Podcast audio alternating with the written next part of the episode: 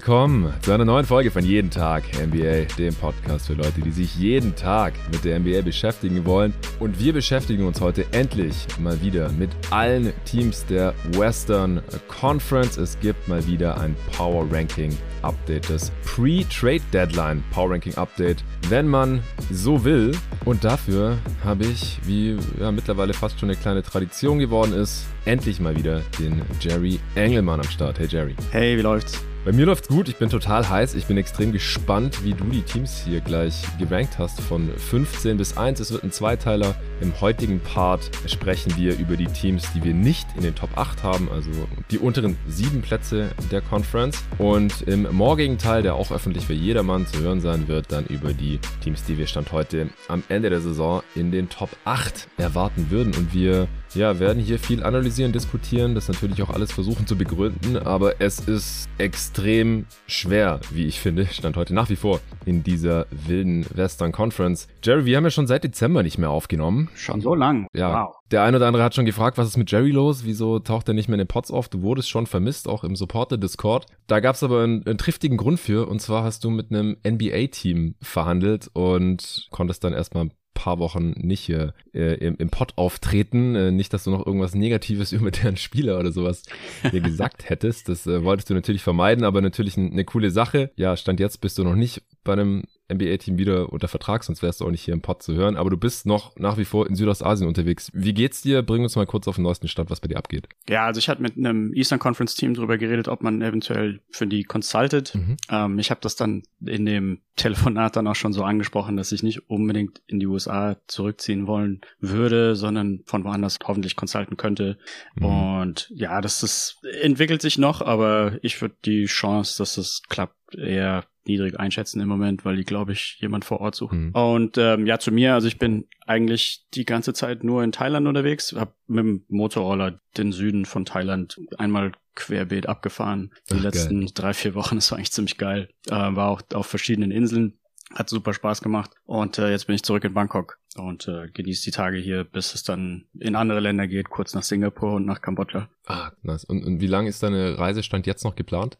Ähm, ich habe noch einen Flug nach Nepal. Der mhm. findet Ende Februar statt. Ich wollte auf jeden Fall nochmal wandern gehen ähm, in den Bergen dort. Und auf dem Rückflug von Nepal nach Deutschland mache ich wahrscheinlich einen Stopp in Indien und dann wäre ich wieder in Deutschland so gegen um den 20. März herum wahrscheinlich. Okay, ja, heftig. Nepal, da waren meine Eltern auch schon mal, noch bevor ich geboren wurde, soll richtig schön sein. Ja, und ich glaube, äh, der ein oder andere Hörer, der hofft gerade, dass das Team, mit dem du gesprochen hast, äh, noch nicht so viel von Remote Work erhält und damit du jeden Tag MBA hier weiterhin erhalten bleibst. Ich, ich würde dir natürlich auch wünschen, dass wenn das dein Wunsch ist und klappt, dass du dann wieder für ein NBA-Team arbeiten kannst und da deine Expertise einbringst. Aber heute nochmal hier im Western Conference Power Ranking Update. Wir legen gleich los mit Platz 15 und wir sprechen natürlich über die Teams, wo die aktuell stehen, wie es aussieht mit äh, Verletzungen, ob die ihr Netrating gerade eher over oder underperformen, habe ich mir noch angeschaut, als ich mir Gedanken gemacht habe, wie könnte das nach 82 Spielen dann aussehen. Äh, könnt ihr jetzt noch was zur Trade Deadline machen? Stehen die danach dann eher besser oder schlechter da? Das kann ja auch noch ein großer Faktor sein. Damit fangen wir gleich an nach der Werbung. Wie ihr mittlerweile wahrscheinlich schon wisst, beschäftige ich mich viel mit meiner Ernährung. Das kommt zum einen daher, dass mein familiärer Background im Lebensmittelanbau und Handel ist und ich gerne darauf achte, was ich zu mir nehme. Als Sportler, aber auch einfach so, als Mensch. Weil meine Frau da wie ich tickt und wir uns zum Glück beim Thema Essen und Snacks sehr einig sind, haben wir uns extrem gefreut, als wir Coro entdeckt haben. Coro Drogerie ist ein Food-Online-Portal hier aus Berlin, wo man viele gesunde Zutaten und Snacks günstig bestellen kann. Vielleicht fragst du dich ja auch, wieso Lebensmittel in winzigen Packungsgrößen abgefüllt werden und warum dich ein Labyrinth aus Handelsstufen vom Ursprung deiner Alltagshelfer trennt und weshalb gute Qualität und faire Preise scheinbar unfehlbar sind. Coro denkt deshalb Handel neu und bietet große Packungen Nüsse, Trockenfrüchte, Superfoods, Proteinriegel, biologische und vegane Lebensmittel und dergleichen mehr günstig an. Coro bezieht die Produkte direkt beim Hersteller, also bei den Landwirten. Die Preise sind transparent und Preisänderungen können über Preisentwicklungsgraphen inklusive Erklärung nachvollzogen werden. Ich bin eh die ganze Zeit am Snacken und weil ich meinem Körper über die Jahre immer weniger ungesundes Zeug zumute, esse ich Nüsse und Trockenfrüchte quasi am laufenden Band. Also warum nicht gleich ein ganzes Kilo bestellen, dass die Verpackung nicht fancy aussieht, ist dabei auch egal, weil die Tüte beziehungsweise in dem Fall ist es fast schon ein Sack, eh direkt im Schrank verschwindet. Mit meinem Gutscheincode NBA bekommt ihr 5% auf eure Bestellung und unterstützt dabei noch diesen Podcast hier, jeden Tag NBA. Also einfach mal auf corodrogerie.de vorbeischauen. Eure Bestellungen gehen direkt an euch raus und ab 100 Euro Einkaufswert sogar kostenlos. Ihr müsst natürlich nicht für 100 Euro bestellen, aber bei dem Angebot äh, kommt man da sehr schnell hin. Bei der letzten Bestellung haben wir uns äh, zum Beispiel wieder haufenweise geilen Stuff gegönnt. Äh, hier Bio-Mango-Streifen Brooks, ein Kilo. Wieder die Medjool Bio-Datteln, Medium Delight mit Stein, ein Kilo. Kann ich sehr, sehr empfehlen. Getrocknete Drachenfrucht, 500 Gramm. Blanchierte Mandelkerne, ein Kilo. Getrocknete Ananasstücke, zwei Kilo. Getrocknete Kaki, 500 Gramm. Ich snack das alles weg. Cashewkerne mit Chili ohne Geschmacksverstärker 500 Gramm, auch sehr nice. Geröstete und gesalzene Mandeln 1 Kilo. Ganze und halbe Macadamia-Kerne 500 Gramm. Also ihr merkt schon, in welche Richtung das bei uns geht. Gibt noch sehr viel mehr andere leckere Sachen da in rauen Mengen. Ich kann es nur empfehlen. Und wie gesagt, mit meinem Code NBA bekommt ihr noch 5% Rabatt. Den Gutscheincode für corodrogerie.de findet ihr wie immer in der Beschreibung dieses Podcasts. Ja, ich denke, wir müssen nicht mehr weiter viel erklären, wie wir hier beim Power Ranking Update jeweils vorgehen, sondern wir können eigentlich direkt anfangen mit dem Platz 15 und da hat sich zumindest bei mir jetzt im Vergleich zum letzten Mal nichts getan. Wie sieht's bei dir aus, Jerry? Ich kann mich nicht hundertprozentig dran erinnern, wen ich da letztes Mal hatte. Ich bin mir zu 99 Prozent sicher. ich denke, denke, wir haben da beide die Houston Rockets. Korrekt. Ja, ich glaube, eine bezeichnende Situation war, dass ein Reporter den Eric Gordon vor zwei Wochen ungefähr gefragt hat, wo er denn die, die, die meisten Verbesserungen seit Anfang der Saison bei den Rockets sieht. Und Eric Gordon hat einfach nur mit einem völlig ausdruckslosen Gesicht geantwortet, there is no improvement. Also da ist jemand nicht wirklich happy über die, die Gesamtentwicklung innerhalb des Teams. Ja, ja also ich, willst du vielleicht einen Dive machen in die, die Advanced Stats von denen? Ja, genau. Ich hau, ich hau kurz die Basic Stats raus, ja. äh, wo die jetzt gerade stehen. Und ja. das ist genau da, wo wir sie jetzt auch gerade hier in unserem Power Ranking haben. Nämlich auf Platz 15 im Westen mit einer Bilanz von 12 Siegen bei 38 Niederlagen. Seit unserem letzten Power Ranking Update, das wir zusammen gemacht haben. Das war am 10. November, seit unserem letzten Western Conference Power Ranking Update ja. zumindest. Ja. Wir haben letztes Mal ja den Osten besprochen und äh, Tobi und Luca, die diese Woche dann noch die Eastern Conference machen werden, die haben den Westen übernommen. Ja, und seitdem wir da eben vor sechs Wochen ungefähr drüber gesprochen haben, haben die Rockets nur dreimal gewonnen und 20 Mal verloren. Äh, das liegt auch daran, dass sie die schlechteste Offense der Liga haben und die drittschlechteste Defense. Das ergibt ein Netrating von aktuell minus 8. Ist äh, nicht das schlechteste der Conference, übrigens, aber sie agieren ebenso wie ein minus 8er Netrating-Team und daher auch nur die 12 Siege. Das andere overperformt da ein bisschen, da kommen wir dann gleich zu. Das ist das zweitschlechteste Netrating auch äh, ligaweit und wenn man dieses Netrating hochrechnet, dann kommen die Houston Rockets am Ende auf 22 Siege, also würden noch 10 Mal gewinnen. Was sind deine Gedanken noch zu den Houston Rockets dieser Tage? Ja, also ich glaube, die einzigen Lichtblicke sind ähm, Alperin Shengun, denke ich, kann man als Lichtblick bezeichnen. Er ist jetzt nicht total der Überflieger. Aber er spielt wenigstens mhm. eine solide Saison, würde ich sagen.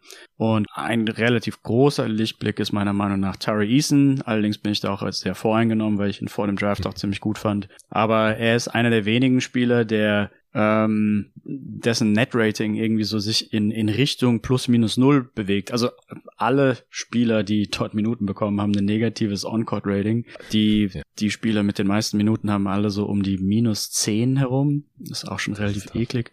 Eason hat wenigstens ein On-Off von plus acht. Also das sieht doch für einen Rookie, der 21 oder 20 ist, sieht es doch ziemlich stabil aus. Ja, das stimmt. Und äh, gefällt mir immer wieder anzuschauen, weil er eben so diese Stocks viel mitbringt, also ähm, diese Mischung aus Steals und Blocks mhm. und und Offensiv-Rebounds, also diese ganzen Hustle-Sachen, die sind auf jeden Fall bei ihm vorhanden. Ähm, die Feldwurfquote könnte ein bisschen besser sein, wenn ich ihn mir anschaue, dann wird er ziemlich oft geblockt, also so ein bisschen mhm. ähm, mehr Sprungkraft wäre vielleicht ganz cool, falls es irgendwie machbar wäre. Ähm, ja, aber ich glaube, der Rest von dem Kader, also viel Kritik, die man online liest, und der würde ich wahrscheinlich auch zustimmen, ist, dass es halt so ein bisschen My Turn, Your Turn Basketball ist, also dass ja, da relativ komplett. wenig zusammengespielt wird und ähm, ja, jeder halt mal einen Angriff den Ball bekommt und dann halt sein, sein individuelles Ding macht und äh, dann darf halt der nächste dran und Defense wird auch nicht wirklich gespielt und nee. bei den Mavericks, äh, also ganz kurz, um, um mein, meine Vergangenheit bei den Mavericks anzureißen, wir hatten da früher aktiv drauf geschaut, Spieler zu holen, die einen positiven Charakter mitgebracht haben mhm. und äh, emotional sehr gesund gewirkt haben. Und bei den Rockets hat man irgendwie den Eindruck gehabt über die letzten Jahre, dass es da völlig egal war und dass man auch teilweise in die Gegenrichtung gesteuert hat oder oder also ich vielleicht nicht unbedingt aktiv, aber dass man halt eins der wenigen Teams war, denen es halt völlig egal war und dementsprechend die Spieler in Anführungsstrichen billig gewirkt haben, ja. die halt von den anderen Teams ignoriert werden wurden aufgrund ähm, irgendwelcher Concerns, was den Charakter anging, also auch zum Beispiel wie Christian Wood. Ähm, und ja, das, das tut, glaube ich, dann unterm Strich schon weh, so was die Teamchemie angeht, etc. Also Jalen Green und Kevin Porter, der nie dafür bekannt war, irgendwie für die Chemie da Positives zu leisten, ist wahrscheinlich nicht die die beste Mischung. Ja, bei, bei KPJ, da gibt's auf jeden Fall ja schon die wildesten Off-Court und Locker-Room-Stories und On-Court er ist jetzt auch nicht der, der beste Teamplayer. Ja, da ja. täuschen seine Assists per Game Stats ein bisschen drüber hinweg, wie ich finde. Er macht ja fast sechs Assists pro Spiel, aber ohne ihn läuft der Ball einfach deutlich besser. Ist nicht so dieses My Turn, Your Turn Ding. Das hat Tobi auch bei unserem Awards-Update Ende letzter Woche hier im Pod äh, erzählt, als es um den Least Valuable Player ging. Da hatte er nämlich KPJ ja. auf Platz eins hatte. Ich glaube sogar auf Platz eins. Ähm, der ist aktuell verletzt mit einer Fußverletzung. Das Team ist dadurch qualitativ natürlich auch nicht besser aufgestellt. Deswegen spiegelt sich das dann auch nicht in mehr Siegen nieder. Aber es sieht zumindest mal nicht mehr ganz so mies aus. Ich würde dir auch zustimmen, dass Schengen ein Lichtblick ist, weil er ungefähr der einzige effiziente Offensivspieler ist, der was für sich und für andere kreiert. Und ähm, eine relativ hohe Usage hat. Das sticht in dem Kader halt schon heraus, weil alle anderen sind einfach pervers ineffizient, äh, treffen den Korb schlecht, haben viele Ballverluste und äh, Jalen Green und KPJ halt äh, allen voran von voraus. Also ich finde halt auch, dass Jalen Green relativ enttäuschende zweite Saison spielt. Das statistische Profil sieht auch überhaupt nicht gut aus. Er hat weniger Abschlüsse am Korb und weniger Dreier. Also Uff. das ist eine schlechte, eine schlechte ja. Mischung. Äh, dafür deutlich mehr Midrange. Das war mir aufgefallen, weil ich habe, ich, ich überarbeite ja ganz gerne immer selber die äh, NBA 2K Roster. Und zum Beispiel, wenn ich mir das, die Dunk-Ratings anschaue, dann schaue ich halt auch immer mal genau, okay, wer dankt eigentlich wie viel. Weil ich finde das immer viel relevanter, äh, wie gut jemand äh, beim Danken ist, wie oft das halt kann. Ja, weil mhm. wenn du danken kannst, dann willst du das ja theoretisch in jedem Angriff machen, weil es halt ein hochprozentiger Abschluss ist. Ja. Und wenn du halt nur, was weiß ich, alle zwei Spiele mal dankst oder so, dann kannst du ja nicht so der tolle Danker sein. Und dann schaue ich halt immer so, wie viel Prozent der Abschlüsse sind äh, Dunks äh, oder wie viel Dunks pro Spielminute äh, hat man so. Und da ist mir halt aufgefallen, dass Jalen Green äh, relativ gesehen nur noch halb so oft dankt wie in seiner Rookie-Saison, was ich ein bisschen Uff. seltsam finde, weil er ist ja jetzt nicht weniger athletisch als letztes Jahr. Er wird auch ein bisschen mehr gefault, das ist natürlich gut, ja, dann hat er auch weniger Chancen zu danken, wenn er da oft äh, gehackt wird. Aber er geht auch einfach weniger zum Korb. Klar, das Spacing in, in Houston ist auch nicht immer das Beste, aber es ist jetzt auch nicht komplett schrecklich. Also das war mir auf jeden Fall noch aufgefallen, dass, dass Jalen Green jetzt hier nicht so den großen Schritt gemacht hat in der zweiten Saison. Dann ist, war mir noch aufgefallen, dass die, dass die Rockets zwar insgesamt eine mega miese Defense haben, aber dass ihr gegnerisches Shot-Profil eigentlich nicht so schlecht aussieht, weil sie die Zone ziemlich gut vernageln. Aber auf der anderen Seite lassen sie dadurch auch die meisten Dreier der Liga mhm. zu. Und die Gegner haben halt die viertbesten Quoten dann. Also wenn sie Uff. mal zum Korb kommen, dann schließen sie auch gut ab, weil Rim Protector ist halt Schengen dann treffen sie halt diese relativ offenen oder vielen Dreier halt auch noch ziemlich gut und aus der Midrange auch noch und dann hat man halt trotzdem die drittschlechteste Defense der Liga, obwohl man eine ganz gute gegnerische Location Effective Field Goal Percentage hat. Ja, was jetzt so den Outlook angeht, da war eigentlich nur die Frage Rockets oder Spurs auf Platz 15 im Westen und die Rockets haben eins der schwereren Restprogramme von allen Tanking Teams, was natürlich gut ist für ihre Lottery Odds. Wie gesagt, sie haben jetzt nicht die riesige Diskrepanz beim Netrating, so eine leichte Underperformance bisher, aber ich glaube auch nicht, dass es irgendwie noch besser werden wird. Sie wollen ja sicherlich auch nochmal einen, einen Top-Pick haben. Diese Saison, wir haben auch schon mal drüber gesprochen, weil nächste Saison wird es dann schon schwieriger, weil da ist der Lottery-Pick nur noch Top 4 geschützt, der geht dann nach OKC, also so ein bisschen ihre letzte Chance, äh, nochmal einen eigenen hohen Pick zu haben und halt den Young Core hier irgendwie zu vervollständigen. Weil bisher bin ich da auch nicht so hundertprozentig von überzeugt. Wir haben jetzt eigentlich alle schon angesprochen, die da dazugehören, mit Jane Green, äh, KPJ äh, und Shengü. Ja, die Picks sind auf jeden Fall interessant, die da nach Oklahoma gehen, potenziell nach Oklahoma gehen. Ich glaube, mhm. diese Top 4 Protection bedeutet, dass sie mit 50% Wahrscheinlichkeit dann protected bleiben, wenn die Rockets eben in den schlechtesten vier Teams äh, genau. sich befinden, wovon ich ausgehe. Und ich glaube, es sind zwei solche Picks. Also ich, da wird, ich denke mal, beide Teams rechnen damit, dass in den nächsten paar Jahren einer von den Picks das Team wechselt und der andere eben nicht. Was, was ich interessant fand bei dem Pick ist, dass der. Aber dazu müssten die Rockets ja so schlecht sein, auch noch 2026. Ja, ja, ja. aber davon, davon, davon gehe ich irgendwie so ein bisschen aus. Okay. Was ich interessant finde, ist, dass normalerweise, wenn diese Picks so protected sind, dann rollen die over. Also dann, wenn er eben ja. quasi in 2023 nicht an Oklahoma geht, dann ist es meistens so, dass ja, eben 2024 ist er eben nur noch Top 3 protected und 2025 wäre er nur noch Top 2 protected. Das ist normalerweise die Vorgehensweise. Aber mhm. hier ist es so, dass der, die Picks total verpuffen in irgendwie so zwei Second Rounder oder so. Also die Varianz ist da riesengroß. Entweder man hat einen Top 4 Pick aus Houston Sicht oder man mhm. hat überhaupt nichts. Auch aus OKC Sicht. Aus auch OKC Sicht, ja. Genau, das, das wird auf jeden Fall noch interessant. Wie gesagt, wir hatten es, glaube ich, schon im Pod hier sogar wir beide besprochen. Es ist ungefähr 50-50. Wenn die Rockets nächste Saison wieder das schlechteste ja. Team der Liga sein sollten, dann ist der Pick halt auch zur Hälfte weg. Ja. Deswegen werden sie wahrscheinlich schauen, dass sie nächste Saison besser sind. Sie haben ja auch einen Haufen Cap Space. Die Free Agency halt nicht so toll. Äh, Harden hat ja jetzt irgendwie so durchsickern lassen, dass er eventuell nach Houston zurückgeht. Oh, wow. Das ergibt für mich halt überhaupt gar keinen Sinn. Ja, das war schon vor einem Monat ungefähr so um Weihnachten herum. Äh, da haben Luca und Tobi dann auch beim Sixers Deep Dive kurz drüber gesprochen, wie sie das einordnen, der kurze Zeit später gedroppt ist. Also ich weiß noch nicht so genau, wie die Rockets nächste Saison deutlich besser sein wollen oder halt dann auch 2025, 26, weil da geht halt halt nochmal so ein Top 4 geschützter Pick ja. äh, nach OKC. Das ist übrigens alles noch aus dem Russell Westbrook Deal, der dem Team ja auch nicht so viel weitergeholfen hat. Also ja, insgesamt alles nicht so toll. Und deswegen wäre es schon cool, wenn die Rockets hier, also für die Franchise, wenn die hier äh, diese Saison mit einem hohen Pick belohnt werden, Anführungsstrichen, und dann relativ hohe Chancen auf Wemby oder einen anderen Topic haben. Auch wenn ich Houston als Free Agency Destination an sich jetzt nicht unterschätzen würde. Also das ist ja ein relativ großer Markt, eine relativ beliebte Stadt und wenn die halt Kohle haben, könnten die, wenn sie es schlau anstellen, ihr Team dann schon über die Free Agency vielleicht verstärken. Mal sehen. Aber stand heute auf 15 im Westen ja. bei uns beiden. Ja, ganz kurz noch das Positive an der an dem Standing ist, dass sie schlechter im Moment sind als die Detroit Pistons und schlechter als die Hornets. Ähm, also sie haben mhm. tatsächlich den schlechtesten Rocket Record der Liga und der Abstand zu einem Team, äh, was nicht Bottom 4 ist, ist ziemlich weit weg. Also, was ist das nächste, das nächstbeste Team in die Orlando Magic? Die haben acht Siege mehr. Also, ja. da, da unten fällt man auf jeden Fall nicht mehr raus, wenn man das positiv sehen will. Ja. Also, die sind safe ein Flop-2-Team im Westen und safe ein Flop-4-Team der gesamten Liga. Ja. Daran ja. wird sich auf gar keinen Fall mehr irgendwas ändern. Äh, und wenn sie zur Trade-Deadline dann vielleicht Eric Gordon endlich mal noch trade, ich glaube, der will da unbedingt weg, oder vielleicht auch noch Garrison Matthews oder so, der vielleicht irgendein Team noch als Shooter gebrauchen könnte, dann wird es auch nicht besser. Ja. Weil dann rutscht, rutscht ja sowas, Tai Tai Washington oder Josh Christopher oder irgendjemand muss ja dann in die Rotation rutschen für Eric Gordon. Ja. Okay, dann Platz 14. San Antonio, ich habe es gerade schon angeteasert, habe ich da. Ich gehe mal davon aus, du auch. Ja, ja.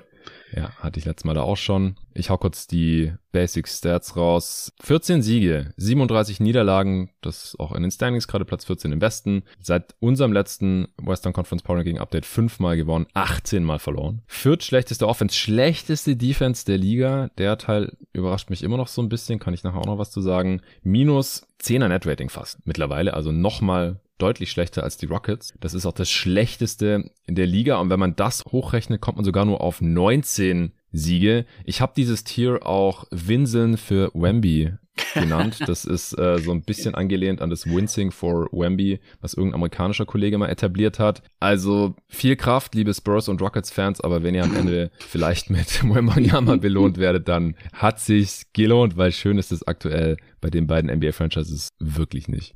Ich finde es bei den Spurs interessant, dass die, wenn sie verlieren, dann verlieren sie gleich mit 20, 30 Punkten. Aber sie mhm. streuen immer mal wieder so ein paar Wins dazwischen rein.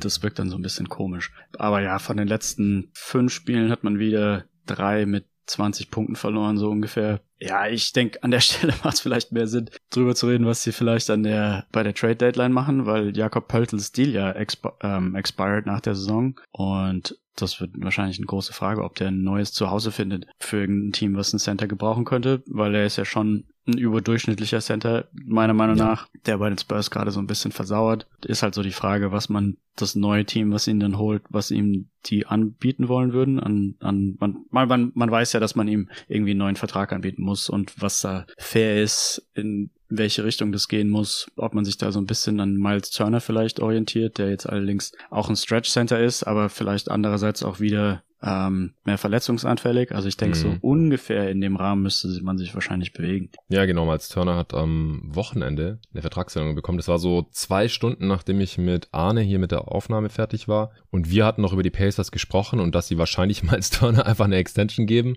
ja. anstatt ihn zu traden und ihrerseits äh, vielleicht noch in die Flop 5 reinzurutschen diese Saison, um, um dann halt ihrerseits ihre Chancen auf Wembanyama oder so zu maximieren. Und dann äh, ist es noch bevor der Pot gedroppt ist, auch tatsächlich passiert. Das war ja, die haben ja diese Saison sein Gehalt nochmal extrem erhöht auf genau. 35,1 Millionen Dollar. Ja und dann nochmal um zwei Jahre verlängert, also hinten dran gehängt. Ja. Das sind dann, wie viel waren das insgesamt? Ähm, 41 Millionen für die folgenden zwei Jahre, also so 20 ja, Millionen 20, pro Jahr. Ja. Also äh, hat er insgesamt fast 60 bekommen, inklusive dieser Saison. Ja, kann mir schon vorstellen, dass bei Pörtler auch so in die Richtung geht. So 20 Millionen pro Jahr circa. Und da müssen die Spurs sich halt überlegen, wie gut es zu ihrem zukünftigen Kern noch passt, weil er ist ja schon deutlich älter als alle anderen. Und falls sie ihn traden, ja, da wird die Defense halt wahrscheinlich noch schlechter werden und sie haben schon die schlechteste der Liga. Das heißt nicht, dass die Defense nicht schlechter werden kann.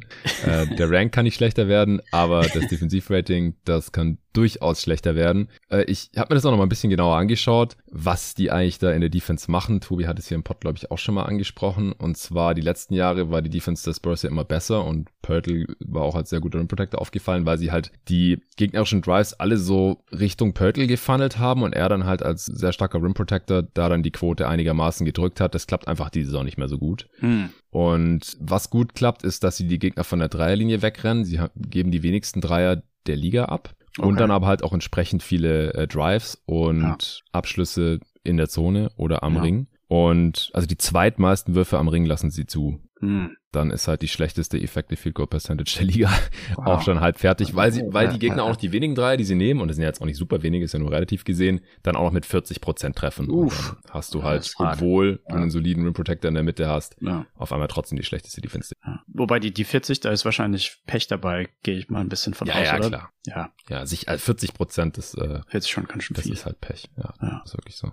Einen Spieler hätte ich noch anzubieten, mhm. der, glaube ich, die anderen Teams ziemlich interessieren könnte, ist Josh Richardson, der ja auch bei ja. den Mavericks mal war, ähm, so ein bisschen als erhoffter 3D-Player, mhm. der bei den Spurs keine katastrophale Saison spielt. Also er hat eine 56% True Shooting. Anfang der Saison hat er zumindest seine Dreier noch getroffen. Jetzt trifft er sie mit, ja, 36% ist jetzt auch nicht so schlecht. Ja. Ähm, nimmt auch ziemlich viele, 10 pro 100 Possessions. Ähm, er ist jetzt nicht der der beste 3D-Spieler der Liga, aber passt bei den Spurs halt auch überhaupt nicht ins, ins Altersgefüge. Ja. Und ich kann mir schon vorstellen, dass manche Teams irgendwie so Interesse bekunden könnten. Ironischerweise war er schon mal in Miami und war da ja auch relativ gut und ich glaube, die könnten ihn auch relativ gut gebrauchen. Die sind ja ziemlich dünn, also die die ja. beenden, äh, da gibt's ja mehrere Spiele, wo sie einfach nur mit sieben oder acht Spielern gespielt haben und ich schaue mir das an, denke mir so, wieso macht man das im Januar? Das sieht nicht so toll aus.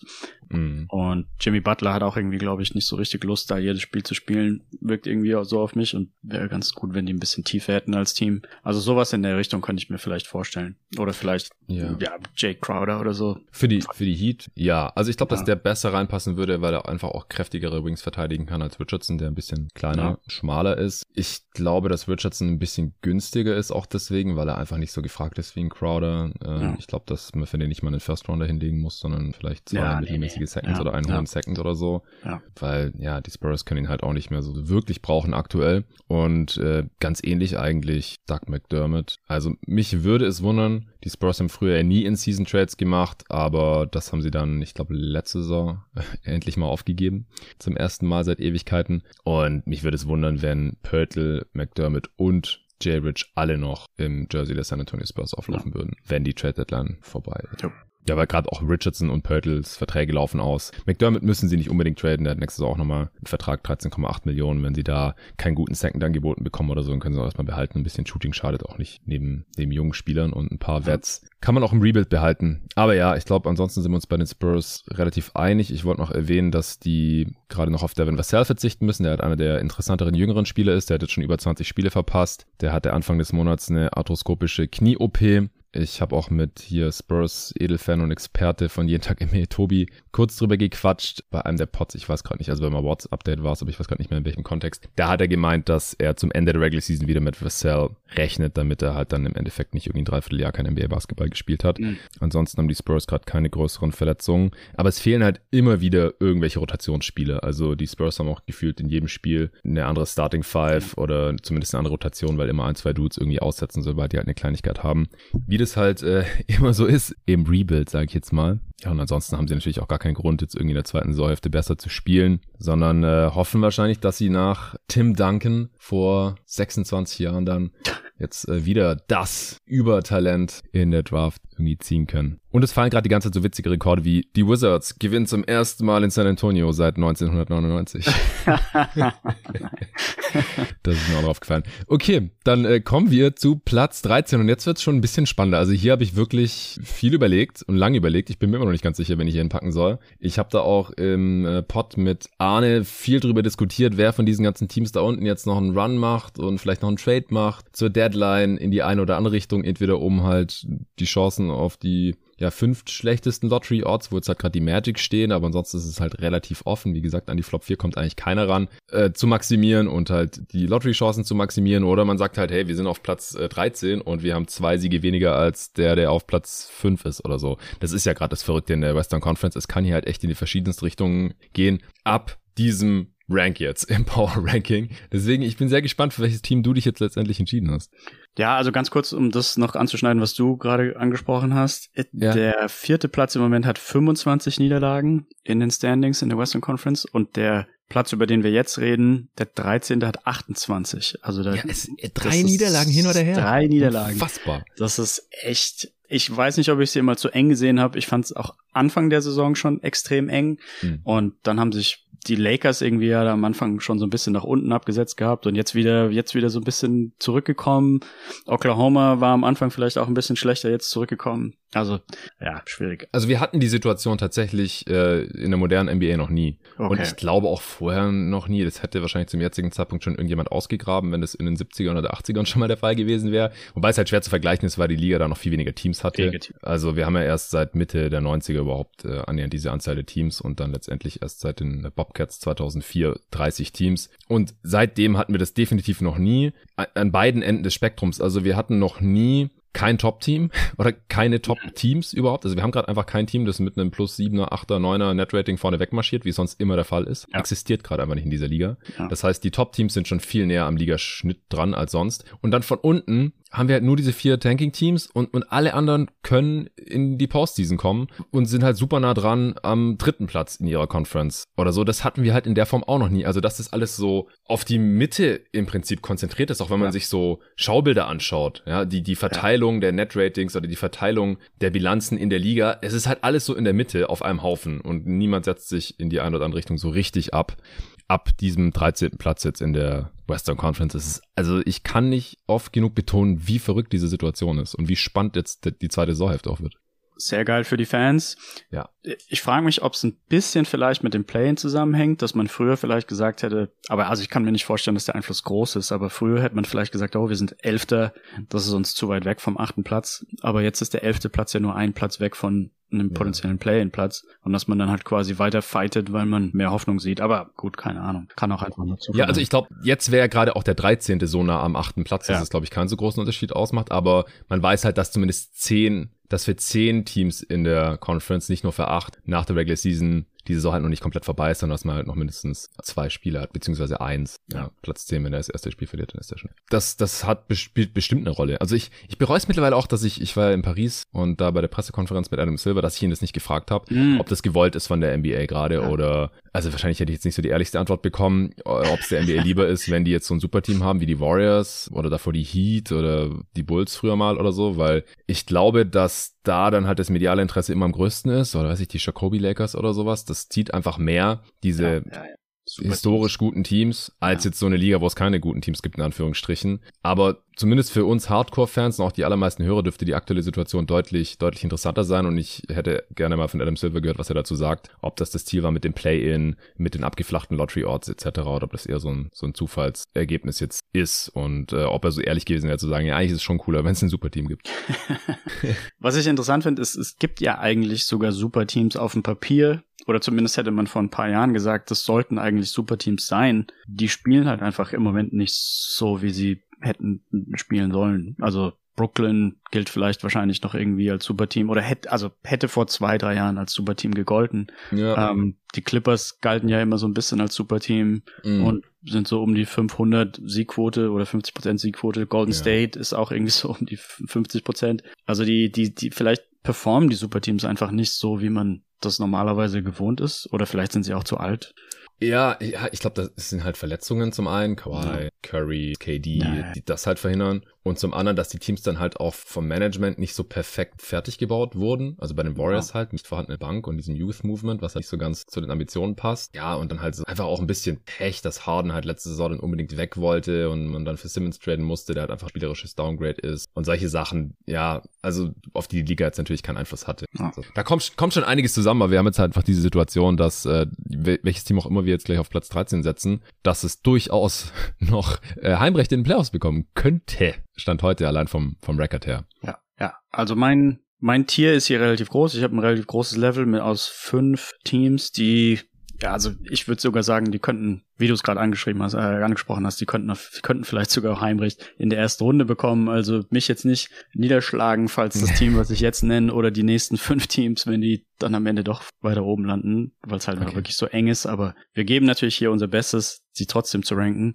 Ja. Und ich hätte hier kein riesiges, überraschendes Team. Ich hätte trotzdem weiterhin die Lakers, die sich in der Warntabelle mm. auch hier befinden. Ja. Ja, ja, ich, ich kann es total sehen, weil sie einfach so einen miesen Rekord gerade haben. Also ja, relativ gesehen, einfach die wenigsten Siege von allen Teams, die jetzt noch kommen, mit 23 bei 28 Niederlagen, sind auf Platz 13 gerade. Seit dem letzten Power Ranking aber immerhin eine ausgeglichene Bilanz von 12-12. Also sie ja. leiden halt noch unter ihrem echt schlechten Saisonstart. Offense ist auch immer nicht toll, Platz 19, Defense Platz 21, also ein beiden Enden des Feldes nicht so super überzeugend im Schnitt bisher. Negatives Netrating auch für minus 1,7, was auch das schlechteste von diesen 13 Teams jetzt ist. Die sind alle nicht weit weg von null, aber minus 1,7 ist halt schon im negativen Sinne am weitesten davon entfernt. Das ist auch Platz 24 in der Liga und Platz 13 auch vom Netrating her im Westen. Also das ist auf jeden Fall ein sehr stabiler Case. Wenn man diese, dieses Netrating hochrechnet, dann kommen die Lakers auf 37 Siege. Also sie haben bisher in dieser Saison wie ein 37-Siege-Team gespielt. Ich glaube halt, dass sie eigentlich viel mehr Potenzial haben, was sie auch immer mehr als andeuten in, in diversen äh, Top-Spielen. Jetzt erst am Wochenende wieder super knapp gegen die Celtics verloren, wo sie ja dann auch am Sonntag in den Medien und also sozialen Medien, aber auch äh, in den traditionellen Medien gefühlt um nichts anderes ging, dass LeBron halt bei seinem letzten Wurf und potenziellen Game-Winner vor der Overtime von Jason Tatum am linken Arm gefoult wurde, als er da den Lerb gemacht hat. Also es war auch ein glasklares Foul. Aber was danach abging, das, äh, das war schon, war schon ein bisschen drüber aus meiner Sicht. Äh, und dann haben halt Lakers-Fans auch direkt eine Aufstellung gemacht. Ah, wir hätten eigentlich vier Siege mehr. Wir haben jetzt in vier Spielen am Ende des Spiels einen falschen Call bekommen oder irgendwie Pech gehabt. Dann wie LeBron auch zusammengebrochen ist, da direkt auf dem Feld, also sich zuerst total aufgeregt hat und dann so zusammengebrochen ist. Äh, habe ich auch schon gedacht, das äh, sieht jetzt so aus, als, als wäre er jetzt gebrochen durch diese Desaster-Saison der LA Lakers, weil er spielt auf einem unfassbaren Niveau. Ja. Ich habe auch die Zahlen rausgesucht. Die letzten zwei Monate. Er wird von Monat zu Monat besser. Er, er spielt wow. seit er 38 geworden ist, ja, den, den besten Saisonabschnitt. Dann, wie Beverly halt auch mit der Kamera dann in der Overtime in einem Timeout zu den Refs hingeht und, und auf, die, auf den Kameradisplay zeigt, und guck mal so hier, hier ist euer Missed Call, das war ein Foul. Und dann halt direkt so ein Tag so dafür bekommt. Vom das war so ungefähr das witzigste Tag der, der NBA-Geschichte. Und danach haben die Refs sich ja auch noch genötigt gesehen, am Sonntagabend noch einen Tweet abzusetzen, dass ja, wir haben einen Fehler gemacht, nach dem Motto, wir sind auch nur Menschen und äh, wir werden jetzt schlaflose Nächte haben, deswegen es tut uns schrecklich leid.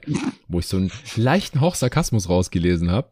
Aber das sieht man auch nicht so oft, dass der offizielle NBA Referees Account sich irgendwie äußert zu solchen Sachen. Also ja, war, war ein Riesending. Im Endeffekt haben die Lakers halt nochmal eine Niederlage mehr und das, das tut ihnen schrecklich weh. Aber was ich eigentlich sagen wollte ist, wenn dieses Team einigermaßen fit ist, ich finde auch, dass sie sich durch den Hachimura Trade leicht verbessert haben, so rein in der Qualität. Ich finde es vom Fit echt überhaupt nicht geil, diesen Trade, aber Hachimura ist halt ein besserer Spieler als Kendrick Nunn, wo die Messlatte auch extrem niedrig liegt. Und dann haben sie halt immer noch das Potenzial, einen Deal zu machen. Ich, ich habe sie hier zwei Plätze weiter nach oben geschoben, ehrlich gesagt. Also ich habe jetzt hier erst noch zwei andere Teams, also die LA Lakers, aber auf elf. Also immer noch nicht im Play-In. Aber von, ich habe hier so fünf Teams im Prinzip in diesem Tier auch, wo es mich bei allen fünf nicht wundern würde, wenn sie es Play-In verpassen. Zwei davon werden ins Play-In kommen, aber bei den anderen dreien würde es mich überhaupt nicht wundern und die Lakers sind da genau in der Mitte. Ich glaube einfach, dass dieses Team besser ist als zwei deutlich jüngere Teams. Äh, aber ich konnte sie auch nicht weiter hochschieben, weil ich mir nicht sicher bin, ob sie jetzt noch einen Trade machen nach dem Hachimura-Deal. Kann mir vorstellen, das war's jetzt. Äh, und weil halt AD dauernd verletzt ist, jetzt gerade ja. wieder zurück und LeBron auch immer wieder ausfällt. Beide haben jetzt das letzte Spiel heute Nacht zum Beispiel auch nicht mitgespielt in Brooklyn. Deswegen nach wie vor Fazit keine Ahnung, aber ich habe sie auf elf. Fazit, keine Ahnung. Ja. Ähm, ja, also du hast es, du hast es ähnlich angesprochen, was ich auch, wo ich mir Sorgen mache, also die, die ständigen Mini-Verletzungen, die Davis halt hat, dass er immer mal wieder halt ausfällt, das macht mir Sorgen, weil ich, ich sehe auch da kein Licht am Ende vom Tunnel, dass er jetzt mal zwei Monate durchgehend fit bleibt. Das kann ich mir bei Anthony Davis irgendwie nicht vorstellen. Und LeBron ist halt auch so alt, dass da auch immer mal wieder was passiert. Und ich würde den Hachimura Trade, also er hat natürlich noch nicht viele Spiele bei den Lakers gemacht und ich glaube sein erstes war auch ziemlich positiv, aber ich habe das auch getweetet, also ich in dieser ganz langen Adjusted Plus-Minus Analyse, die ich immer mal wieder gern heranziehe, ist er glaube ich von allen Spielern, die 6, 8 oder größer sind, ähm, von, also insgesamt 2500 Spielern, wovon wahrscheinlich so ein bisschen weniger als die Hälfte 6, 8 oder größer ist, ist er unter den 20 schlechtesten Verteidigern quasi der letzten 25 Jahre. Und es gibt halt echt Leute, die, die, die einem den als soliden oder sogar positiven Defender verkaufen wollen. Naja. Unfassbar. Ich sehe da einfach diesen Trend, der sich fortsetzt, dass die Lakers ziemlich schlechte Entscheidungen treffen. Also diese ganzen Caruso, Danny Green, ähm, dass man sich einfach die falschen Leute holt, die, die nicht passen. Und selbst wenn, also ich, ich ja, auf der einen Seite denke ich mir, wenn sie einen Move machen, dann ist das wahrscheinlich kein positiver Move, weil einfach Missverständnis da ist, welchen Art von Spieler sie brauchen. Fair. Ähm, auf der anderen Seite haben sie halt schon relativ viel Pulver verschossen. Also sie haben ja drei Second Rounder hergeben müssen für Hachimura. Ähm, dann gibt's noch diverse First Rounder, die nach ähm, New Orleans gehen. Mhm. Das heißt, da ist eigentlich kaum Material da, was man irgendwie wegtauschen könnte. Also gut, sie haben noch zwei, die zwei Firsts, die jetzt halt mittlerweile wieder ja. frei geworden sind nach dem AD-Trade, die ja. ja. auch gefühlt jeden Tag in einem anderen Fake-Trade irgendwo hingeschifft werden. Ja, ja, also so 2028, 29 oder so. Ja, ja. 27, 29 und 28er dazwischen, den ähm, können sie natürlich nicht traden wegen der Step-In-Rule, aber halt swappen. Und dann haben sie immer noch drei Seconds, die sie traden können, weil sie hatten sechs vor dem Hachimura-Deal. Also sie, sie haben schon noch was, aber Pelinka hat ja jetzt auch gesagt, die werden nur alles raushauen, wenn sie danach ein Titelfavorit sind. Hm. Und den Deal sehe ich halt gerade überhaupt nicht. Ich sehe halt einen Deal, wie sie ein sichereres Playoff-Team werden, weil sie einfach mehr als die Hälfte ihrer Spiele gewinnen die restliche Saison. Mindestens fünf mehr, als sie verlieren, dann sind sie bei einer ausgeglichenen Bilanz und das, das sollte dann eigentlich reichen. Äh, und, und dann, wenn du halt ein, ein, Team hast, wo AD und LeBron fit sind in den Playoffs und dann Schröder, der sich jetzt gefangen hat, Beverly, der besser spielt und dann halt noch Spieler X, den du dir per Trade reingeholt hast, der da irgendwie ganz gut reinpasst. Das muss ja nicht mal ein Star sein. Das, das ja. muss ja nur ein guter Starter sein, der werfen und, und ein bisschen verteidigen kann und zumindest eins von beiden überdurchschnittlich gut kann. Und dann halt noch irgendwie so Reeves von der Bank, Bryant als Backup-Big, der jetzt in ADs Abwesenheit auch einen soliden Job gemacht hat. Lonnie Walker von der Bank ist auch besser als als Starter und so. Oder West, Westbrook muss wahrscheinlich weg in einem Deal dann. Dann wie gesagt, wenn LeBron AD fit sind, dann will ja trotzdem in diesem, dieser Western Conference gerade, wo es kein so richtig überzeugendes Team gibt, gegen die spielen in den Playoffs. Also die Upside ist halt eigentlich immens. Das gilt aber für alle Teams, die jetzt gerade so einen mittelmäßigen Move davon weg sind, ja. der Favorit im, im Westen zu sein. Niemand muss für einen Star traden von diesen Teams, glaube ja, ich. Das stimmt. Dass ja. sie Titelfavorit werden, weil ich sehe halt im Westen gerade irgendwie keinen. Wir haben ja auch, als wir das letzte Mal aufgenommen haben, Ende Dezember, über die Western Conference Contender gesprochen und ja, was hängen geblieben sein sollte, ist, dass es nicht so wirklich einen gibt. Und deswegen ja, abschreiben will ich die Saison für die Lakers noch nicht, was vielleicht komisch klingt für ein Team, das nach 50 Spielen jetzt plus minus, fast alle Teams haben jetzt 50 Spiele hinter sich, auf Platz 13 in der Conference steht. Aber AD hat halt jetzt schon die, die Hälfte der Spiele verpasst. Wenn das jetzt in der zweiten Saisonhälfte, wenn er dann nicht die Hälfte der Spiele verpasst, der muss ja nicht mehr jedes Spiel machen. Ja. Dann ist es schon mal positiv. LeBron hat auch schon elf verpasst und wir wissen jetzt nicht, wie schlimm seine aktuelle Fußverletzung ist. Das ist nicht so wirklich was bekannt.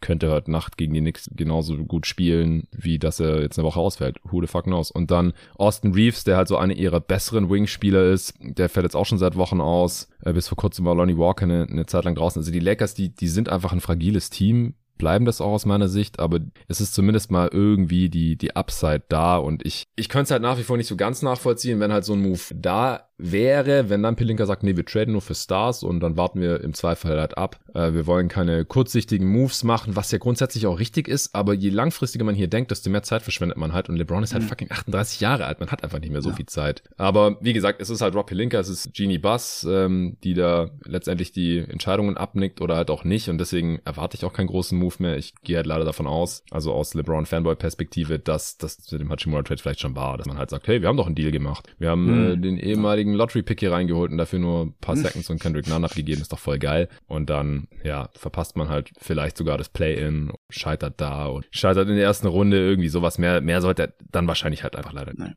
Ich wollte noch was zu LeBron sagen, weil es einfach heftig ist, was der junge Mann äh, aufs Parkett zaubert. Hey, äh, ja.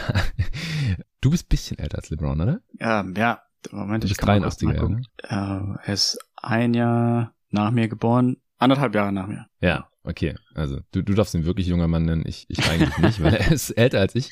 Ähm, Im Dezember hat LeBron 31, 8 und 7 aufgelegt, rund. Mit ihm auf dem Feld hat man die Gegner mit 6 Punkten ausgescored. 120er Offensivrating, 61% True Shooting bei 34er Usage. Das sind schon ziemlich krasse Zahlen. Aber im Januar hat er nochmal einen draufgelegt und hat bei einer 36er Usage und 121er Offensivrating 34, 9 und 8 rausgehauen. Und man hat die Gegner mit plus 7,5 ausgescored. Das sind unfassbare Zahlen mit ihm auf dem Feld läuft sehr gut, weil er immer noch super dominant ist und dass die Lakers auf Platz 13 stehen, liegt einfach daran, dass ohne ihn echt nicht viel geht, dass mit ihm auf dem Feld noch mehr drin wäre, wenn er passende Mitspieler hätte und dass halt er selber und viele andere zu viele Spiele ausfallen. Und er trifft sein Dreier noch nicht mal besonders gut diese Saison. Wenn der auch noch normal fallen würde, wie in seiner bisherigen Karriere, dann wäre er noch effizienter. Er ist einfach nur krass und es ist einfach nur unfassbar schade, dass sein Team hier auf Platz 13 steht.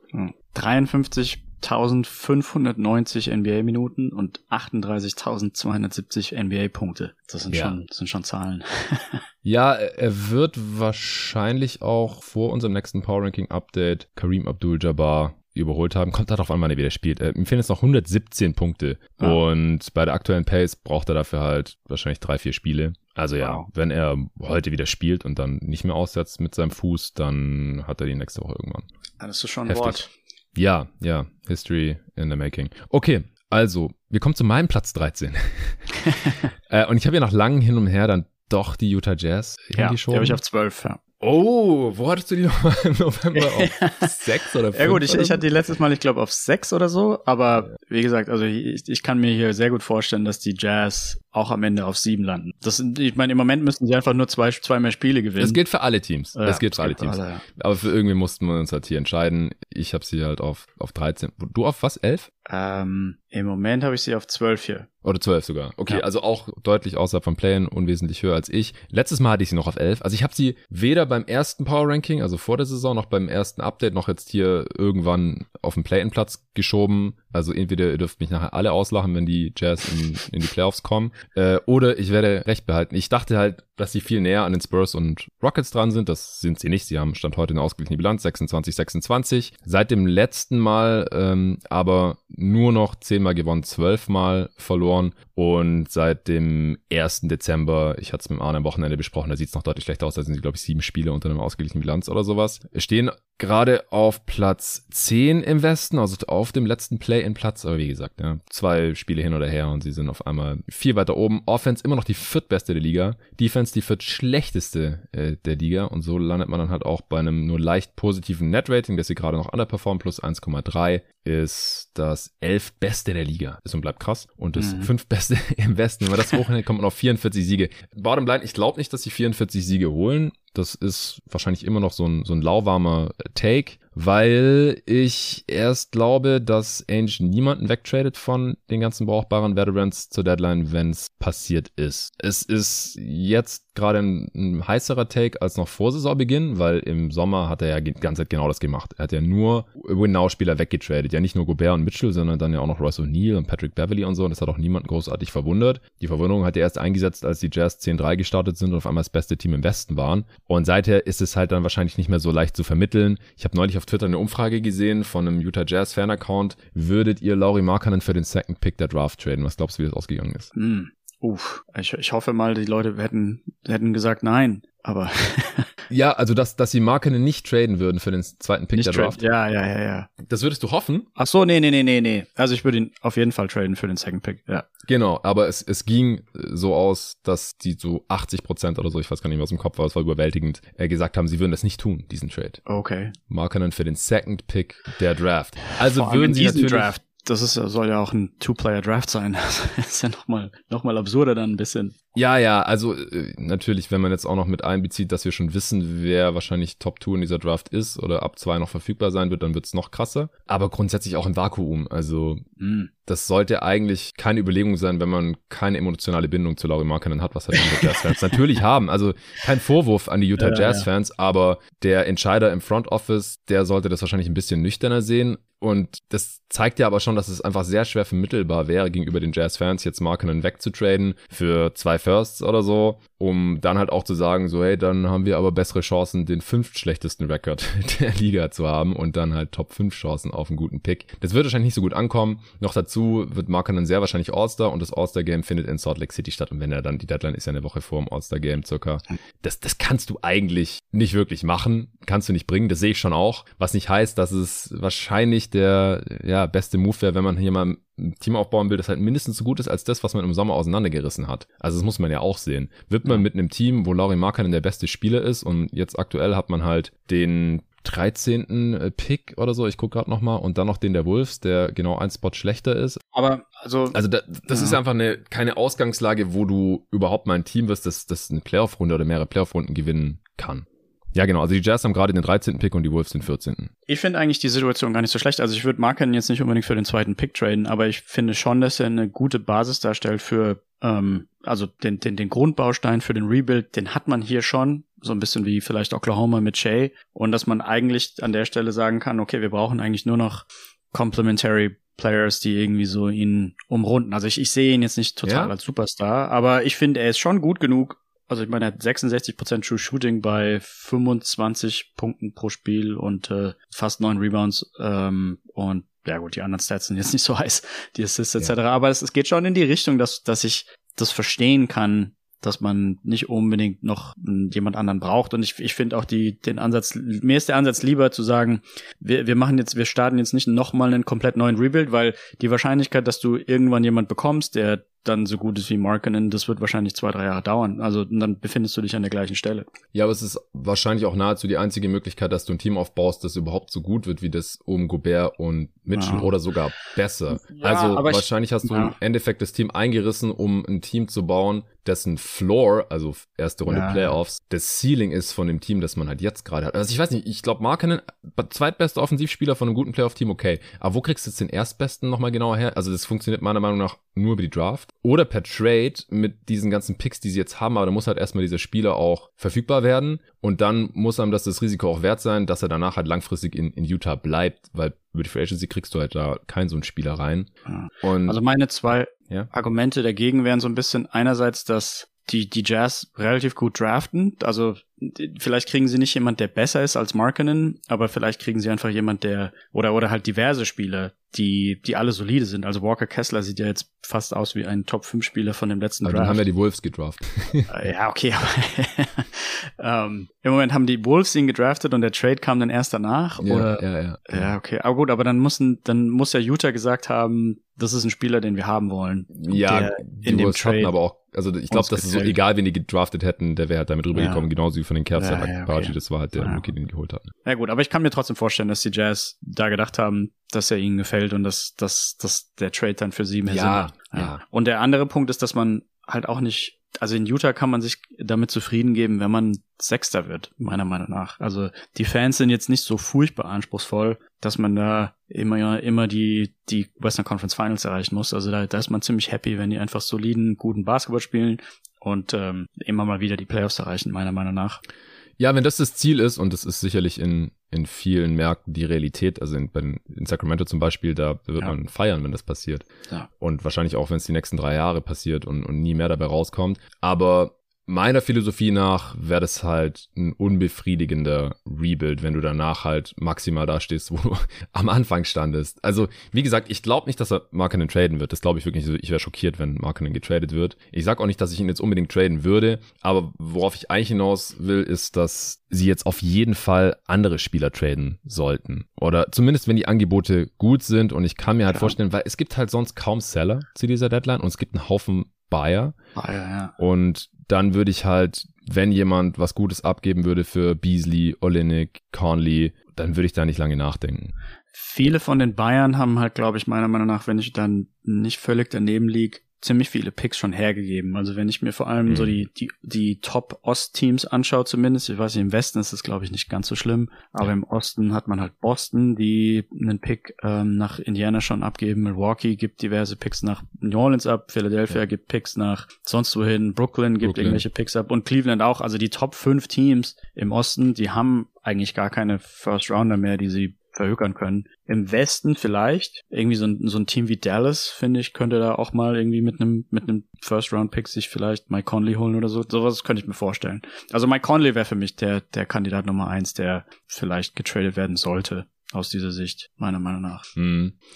Ich glaube, das könnte ihnen halt schon massiv schaden. Also Conley hat jetzt auch nicht die geilste Saison, 53% True Shooting, ist 35 Jahre alt, relativ kleiner Guard. Das wird wahrscheinlich auch nicht mehr besser werden, aber wenn der weg ist, dann ist die Alternative halt Colin Sexton und wie es dann aussieht, was Winning Basketball angeht, das wissen wir, glaube ich, mittlerweile.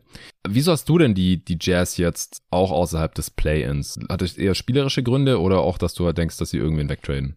Ähm, ich habe so ein bisschen Angst, dass Conley sich wieder verletzen könnte und dass dann Colin Sexton starten muss und dass es dann mhm. relativ weit nach unten geht. Kann ich mir einerseits vorstellen. Und ja, also die, diese, diese 20% Chance, dass man tatsächlich ein paar von den Veter Veteranen abgibt und dass man dann eben wirklich, also die, die Bank ist, die Bank ist gar nicht so schwach, meiner Meinung nach. Aber ja, halt diese, einfach, dass Colin Sexton mehr Minuten bekommt, etc. Also man kann da schon ähm, auch viele Rookies spielen lassen, wie Akbaji, und dass sich dann halt doch relativ schnell das ganze Blatt so nach unten wenden kann, die Richtung, ähm, kann ich mir schon ja. vorstellen. Aber ich denke, wenn man den Kader so behält, wie er ist, also man, du hast ja gemeint, seit Dezember irgendwie kein so tolles Netrating, aber wenn man nur den Januar mhm. betrachtet, dann sind sie zum Beispiel Achter in der Liga mit dem Netrating, also dann ist es wieder gar nicht mehr so schlecht.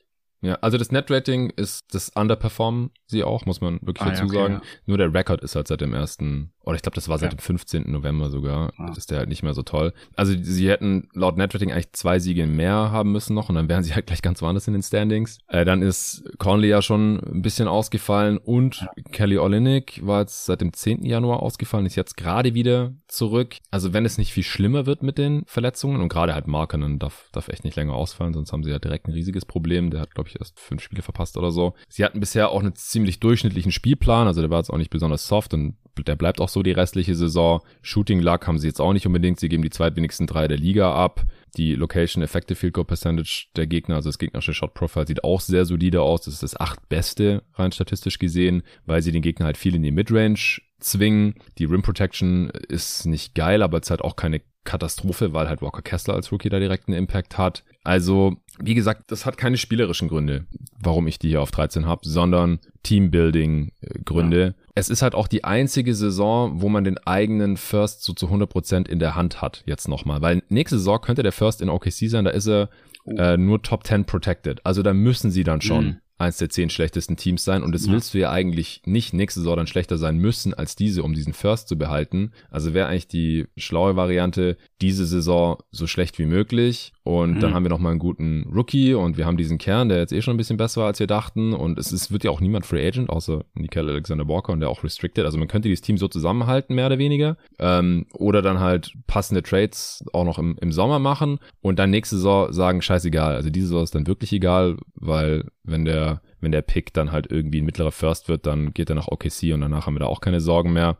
Also das ist dann schon eine etwas stressigere Situation und dann laufen halt auch die Verträge der ganzen Wets aus. Also zur nächsten Deadline hast du halt nicht mehr den Luxus zu sagen, hör, zur Not behalten wir Olenek halt, zur Not behalten wir Beasley halt, zur Not behalten wir Conley halt, weil dann laufen die halt alle aus und könnten sich dann halt in der Offseason einem anderen Team anschließen, ja. wenn sie da Bock drauf haben. Ich fände halt jetzt schon ziemlich seltsam, wenn Ainge jetzt total zum Prisoner of the Moment verkommt, nachdem er im Sommer halt, wie gesagt, alles weggetradet hat. Auch Bogdanovic, habe ich vorher noch vergessen aufzuzählen, nach Detroit. Kann mir halt niemand erzählen, dass er jetzt, dass es nach der Offseason dann das Ziel war, auf Platz 10 im Westen zu stehen, wo man jetzt halt steht. Und ich bin halt extrem gespannt, welche Interessen sich da jetzt letztlich durchsetzen werden. Aber wie gesagt, dass das Markenen getradet wird, das glaube ich wirklich nicht. Also, sie könnten halt auch als Bayer auftreten, ja. Das ist ja jetzt auch schon in ein paar Gerüchten aufgekommen, dass sie Interesse an John mhm. Collins haben oder an Dorian Finney-Smith oder so. Und das wären ja, ja, das gehört, ja. also wirklich Win-Win-Now-Moves. Also klar, die sind jetzt auch noch nicht uralt. Also DFS oder Dodo ist auch schon Ende 20, glaube ich, oder geht's auf die 30 zu. Äh, John Collins äh, ist noch ein bisschen jünger, aber das, das wäre dann schon, um halt hier schon direkt das nächste Playoff-Team irgendwie so mehr oder weniger abzurunden, ohne halt jetzt irgendwie besonders tolle Upside zu haben. Ein Pro-Argument, um vielleicht diese Saison die Playoffs zu erreichen, auch wenn es irgendwie so der siebte oder der achte Platz ist, dass man eine Chance hat gegen naja, gut, vielleicht nicht unbedingt auf sieben oder acht, aber auf sechs, dass man gegen die Kings in der ersten Runde spielt. Also das, ähm, das ist ja eine, eine Opportunity, hat man eher selten. Also nicht, dass die Kings jetzt schlecht wären, aber es, man muss es so ein bisschen, es fühlt sich komisch an, den Satz zu sagen, dass man in der ersten die Runde. Die Jazz sind nicht viel schlechter als die Kings, das kann man glaube ich schon ja. behaupten. Und die ja. hätten dann schon Chancen, diese Runde zu gewinnen. Also genau. klar, es ist, ja. wenn die, wenn die Jazz am Ende hier im Ende April oder Anfang Mai in der zweiten Playoff-Runde stehen, dann sehe ich natürlich aus wie der größte Depp. Aber das Risiko gehe ich jetzt ein, deswegen habe ich sie auf Platz 13. Irgendein Team musste da halt hin und bei allen anderen sehe ich die Chancen halt etwas größer, äh, dass sie halt auf Platz 12 oder höher landen. Also die, die Jazz, die laufen halt wirklich Gefahr, so im, im New Niemans Land, habe ich es genannt, zu landen. Also schlechte Chancen auf Playoffs und Top-Pick und immer noch kein High-End-Talent im Roster. Das wäre dann halt so der, der Worst Case, wenn der Best Case jetzt zweite Runde ist, den wir hier sogar aufgezeichnet haben. Gut, dann mein Platz 12 hau ich jetzt mal zuerst raus. Ich habe dieses Tier, also ich habe nicht so wirklich Tiers dieses Mal, äh, sondern so ein bisschen Titel oder Bezeichnungen, Slogans gesucht für die einzelnen Franchises äh, oder halt, wenn da gleich mehrere reingefallen sind, dann auch für mehrere. Und bei den Thunder habe ich es genannt vor dem Zeitplan, aber wen juckt's? Ich habe die auf 12, die OKC Thunder. Ja, die habe ich viel weiter oben. Wow. Ähm, ich habe die auf 8. Okay. Ja, kann ich auch sehen. Das wäre dann wahrscheinlich ja. schon näher am Best Case, aber ich tue mich gerade schwer, gegen die Thunder zu argumentieren. Das habe ich auch schon gemerkt, als ich mit Arne am Wochenende über OKC gesprochen habe. Es spricht wirklich einiges dafür, dass sie noch ja, weiter nach oben kommen, als sie Stand jetzt stehen. Ich hau das mal kurz raus. OKC steht gerade bei 24 und 26. Das ist Platz 11 im Westen. Underperform ihr Net Rating von plus eins. Ne? Ja, also ich habe äh, plus 0,2 laut Clean the Glass. Offense Platz 20, Defense Platz 11. Das ist auch das, was ich irgendwie vor der Saison erwartet habe. Offense ein bisschen besser wahrscheinlich. Also ich hatte sie schlechter erwartet, die Offense. Seit dem letzten Mal haben sie 13 Mal gewonnen, nur 9 Mal verloren. Also wirklich einen kleinen Run hingelegt. Insgesamt ligaweit haben sie aber immer noch das 10 schlechteste Net-Rating. Wie gesagt, das laut Clean the Glass. Und im Westen sind sie da auf Platz 11. Wenn man das hochrechnet, kommt man trotzdem auf 41 Siege. Letztes Mal hatte ich sie noch auf Platz 13, also jetzt um einen Spot nach oben geschoben. Aber wie gesagt, ich, ich kann schon sehen, dass man sie sogar noch weiter nach oben schiebt. Was sind da deine Gründe? Der eine Grund ist, dass sie das, Moment, ich glaube, das einfachste Restprogramm der Liga ja. haben. Ja, habe ich auch gefunden. Und zwar mit relativ großem Abstand. Also Cleveland hat das zweiteinfachste mit ähm, einer gegnerischen Siegquote von 48 Prozent und Oklahoma hat da 46,4. Ähm, man spielt noch dreimal gegen die Rockets. Das klingt auf jeden Fall ziemlich angenehm. ähm, und man ist die, die Punktedifferenz seit dem 1. Januar ist die zweitbeste der Liga, hat mich ziemlich umgehauen. Also man, man hat seit dem 1. Januar die Spiele, also mit neun gewonnen, fünf verloren und im Durchschnitt mit 7,7 Punkten die Spiele beendet. Und ja, das, das, ist, ist irgendwie schon sehr, sehr positiv. Und ich finde Ähm, also die, wenn man sich das On-Off-Differential von den ganzen Spielern anschaut, ist relativ klar zu sehen, wer dem Team wehtut. Und wenn man mhm. wirklich gewinnen will, was meiner Meinung nach jetzt auch so langsam eintritt, dann kann man diesen Grund auch verhältnismäßig gut entfernen. Also der, der Einzige, der dann einen extrem negativen On-Off-Wert hat, der furchtbar raussticht, ist Pokuschewski. Ja, und eh wenn man gerade. dem seine Minuten reduziert, ich glaube, dann kann man da auch ganz guten Run hinlegen, vor allem gegeben der gegeben des einfachen Restprogramms. Ja, genau. Also das mit dem Schedule ist mir auch ins Auge gesprungen ich versuche das nicht überzubewerten, weil es, je nachdem, wo man halt schaut, es ist halt entweder das kumulierte Netrating der verbleibenden Gegner oder die kumulierte Siegbilanz und so wirklich weit weg von 50 Prozent, also von Durchschnitt, bewegt sich da kein Team und was waren 46, irgendwas von den Thunder ist da halt schon der extremste Wert und ja. liegt die Saison aber halt aus meiner Sicht viel mehr daran, wer jetzt eigentlich spielt von den Gegnern. Spielt man gegen die Clippers und da spielen Kawhi und Paul George, spielt man gegen die Lakers ja, und spielen ja, LeBron und AD oder halt nicht. Dann ist es halt entweder ein Easy W oder ein sehr, sehr hartes gutes Matchup. Genauso halt bei vielen anderen Teams. Und das muss man dann wahrscheinlich eher noch im Einzelfall betrachten, aber ja, was Besseres haben wir halt nicht. Dann werden bei den meisten Strength of Schedules, die halt zumindest öffentlich verfügbar sind, halt auch die Back-to-Backs und solche ja. Schedule-Losses nicht so wirklich mit beachtet. Also wenn man sowas hätte, wäre es dann nochmal deutlich besser. Aber ja, sie haben zumindest, wenn man so anschaut, das leichteste Restprogramm der Liga. Das ist schon mal cool. Und dann äh, Poco spielt erstmal eh nicht. Der wird erst im Februar reevaluiert mit seiner aktuellen Verletzung. Das heißt, er kann das Team nicht irgendwie weiter runterreißen.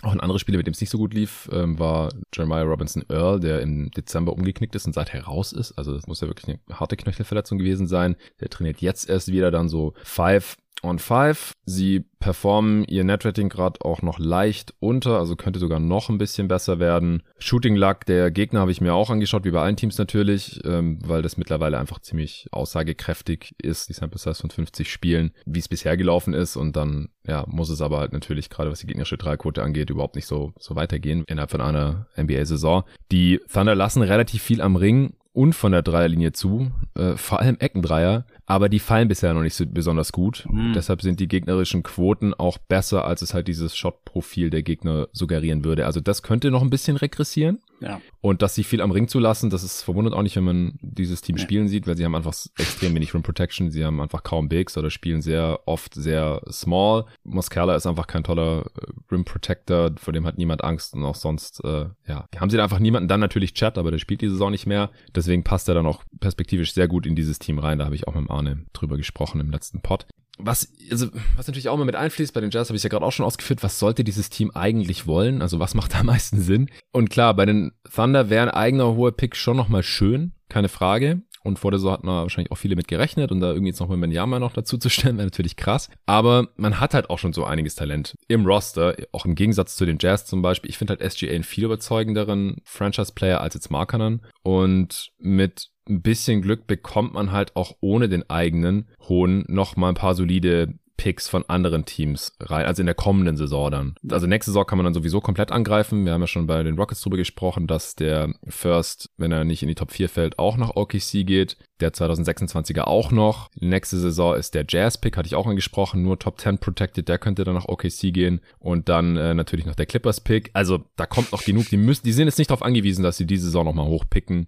um künftig halt immer wieder junges Talent reinzukriegen. Und wie gesagt, ein Franchise-Player haben sie aus meiner Sicht halt auch schon da und dann nochmal ein super Talent wie Chad in der Hinterhand. Was auch noch witzig ist, dass der Swap mit den Clippers dieses Jahr gar nicht mehr komplett undenkbar ist.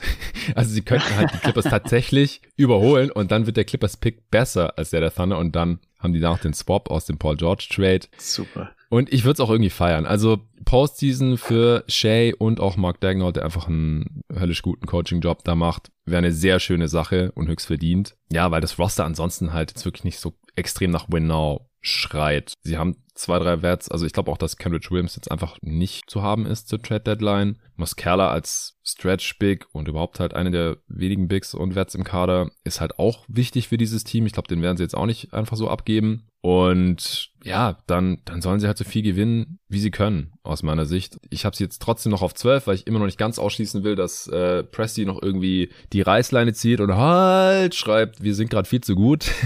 Der Januar war viel zu krass, das war so nicht geplant. Und sie können halt auch, du hast vorhin gesagt, sie, sie können, es gibt also zwei, drei Spieler, die können sie einfach nicht mehr spielen lassen. Und dann, ja, sind sie ein besseres Team, aber es gibt halt auch zwei, drei Spieler, die sie nicht mehr spielen lassen können und dann sind sie gleich ein viel schlechteres Team. Ja. Das äh, war mir halt auch auch aufgefallen. Also wenn dann halt Williams und Muscala vielleicht nicht getradet werden, aber dann halt in der ja, zweite Säufte ist jetzt schon nicht mehr ganz in den nächsten 30 Spielen deutlich weniger spielen und dafür spielen dann halt die äh, Jungs mit den äh, krass negativen Impact Stats viel mehr, dann, dann kann man halt schon relativ easy auch noch das fünft schlechteste Team der Liga werden. Also dann halt einfach Poku kommt zurück äh, mit seinem minus 20er On-Off. JRE kommt zurück, der auch, wie gesagt, bei minus 4 steht. Usman Jang, der hat noch nicht so viel gespielt, ein Rookie, der hat einen negativen Impact. Auch Jalen Williams äh, darf noch so richtig viel spielen. Der ist zwar ein geiler Rookie und ich habe auch Tobis Case für Platz 2 beim Rookie of the Year verstanden. Äh, ich ich feiere den auch, aber sein, seine Zahlen sehen halt auch nicht toll aus. Gidi hat auch minus 10, komischerweise, auch hm. wenn er sich nochmal weiterentwickelt hat diese Saison. Also man kann schon Lineups finden, die einfach schlecht sind.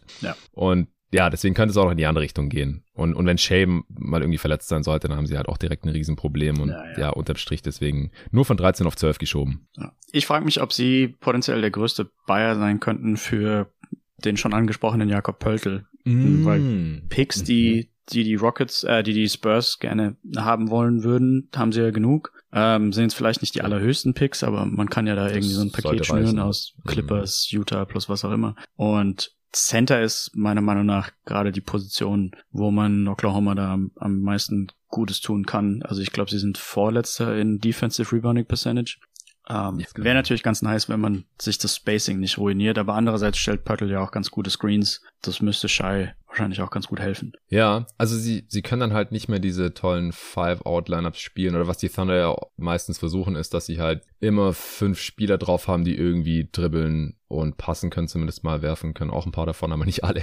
Und Pörtl kann halt nichts wirklich davon. Also er kann ein bisschen passen, hat so seinen, seinen Push-Shot, seinen Floater da von der Freiwurflinie. Aber er wäre dann halt schon ein ganz anderer Spielertyp als alles, was die Thunder jetzt gerade drin haben. Der kann natürlich auch neben Chat spielen, aber jetzt für so ein Rental würde ich jetzt auch nicht unbedingt zwei dieser ganzen Picks abgeben. Sie können natürlich überbezahlen, sie haben den Luxus, weil sie einfach diese riesige Schatulle voller First Rounder haben und dann können sie halt, was ich, noch einen Clippers Pick abgeben, der wahrscheinlich eh nicht so hoch sein wird oder so. Aber ich weiß nicht, ob das vielleicht dann doch noch zu früh wäre. Auch für einen Spieler, der schon relativ alt ist in Pörtl und nicht so ganz zur Timeline der Thunder passt. Also wäre ein Move, der sich auf jeden Fall besser macht diese Saison, aber ob das jetzt so ja. mittelfristig super schlau wäre, bin ich mir nicht sicher, ob Presti sowas macht. Ich kann mir halt vorstellen, dass er nicht so furchtbar teuer ist, weil die Spurs halt, ja, sich denken, Wenn sie ihn eh okay, nicht halten wollen, ja, klar, ja, dann ja, lieber irgendwas als gar nicht im Sommer, ja. Fair. Okay, das war mein zwölfter und dein achter Platz. Äh, mhm.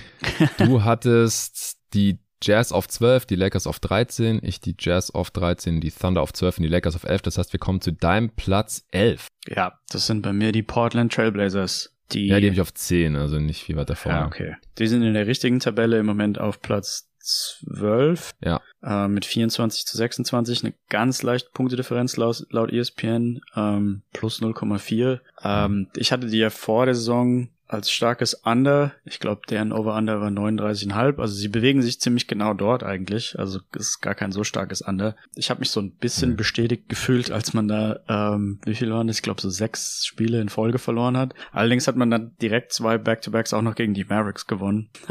das war irgendwie so ein bisschen komisch.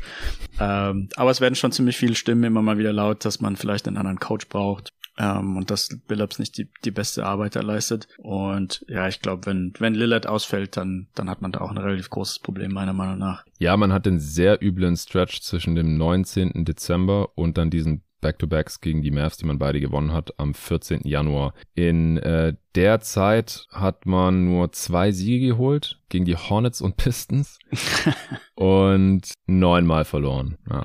Und das und die Blazers hatten ja einen ziemlich heißen Start, äh, waren am Anfang der Saison, die haben ja die ersten vier gewonnen und fünf der ersten sechs, sechs der ersten acht äh, und so weiter. Die standen neun drei da am 10. November. Wir hatten sie aber, glaube ich, beide im Power Ranking dann nicht so besonders weit oben. Also ich hatte die nur auf acht, ja. sind jetzt um zwei Plätze abgestürzt, weil ich es nicht so für besonders nachhaltig gehalten habe. Ihr großes Problem ist halt nach wie vor die Defense, die sechstschlechteste der Liga. Offense ist auf Platz 5. Seit unserem letzten Power Ranking Update haben sie nur 8 Mal gewonnen, 14 Mal verloren und sind jetzt deswegen zwei Siege unter einer ausgeglichenen Bilanz, das ist gerade schon gesagt. Bei Clean Glass haben sie plus 0,6 Net Rating, also leicht positiv. Sie underperformen das tatsächlich schon. Und wenn man es hochnimmt, kommt man auf 42 Siege. Das ist Platz 17 in der Liga und Platz 9 im Westen. Also irgendwo da unten um den letzten Play-in-Platz herum ist wahrscheinlich aktuell schon, schon richtig, aber auch die haben ja nur Was sind es? Vier Siege weniger als die Kings zum Beispiel. Ist halt nicht viel, natürlich. Ja, also bei den bei den Blazers habe ich mir natürlich auch alles angeschaut, wie bei den anderen Teams auch. Der, der Schedule, der war bisher eher einfach, der wird jetzt eher schwerer. Es ist, wie gesagt, keine exakte Wissenschaft, es ist nur eine Tendenz, aber eher schwerer ist es halt auch dann eher negativ auszulegen. Die müssen mindestens ins Play-In, weil der Star alt ist, ist hier der Slogan. Das äh, gilt natürlich auch zum Beispiel für die Lakers, die wir schon besprochen haben. Die hatten bisher ziemlich viele Verletzungen können hoffen, dass es jetzt besser wird in den letzten 30 Spielen. Also Gary Payton II zum Beispiel, großes Off-Season-Signing, hat jetzt erst 10 Spiele gemacht und kommt so langsam rein. Nasir Little war über 20 ausgefallen mit einer Schulterverletzung, äh, ist jetzt wieder zurück. Lillard hat schon 12 Spiele verpasst, ohne den ist natürlich direkt richtig schwer. Aktuell fehlt noch Justice Winslow, der auch eine solide Rolle von der Bank eingenommen hatte, der hat schon 20 Spiele verpasst. Also sie sind schon sehr verletzungsgebeutelt im Gegensatz zu vielen anderen Teams. Das ist aber auch nicht unbedingt was Neues bei den Blazers. Du ähm, schließt ja auch dann gern auf den Medical Staff irgendwie, dass, dass da vielleicht was nicht ganz so toll läuft.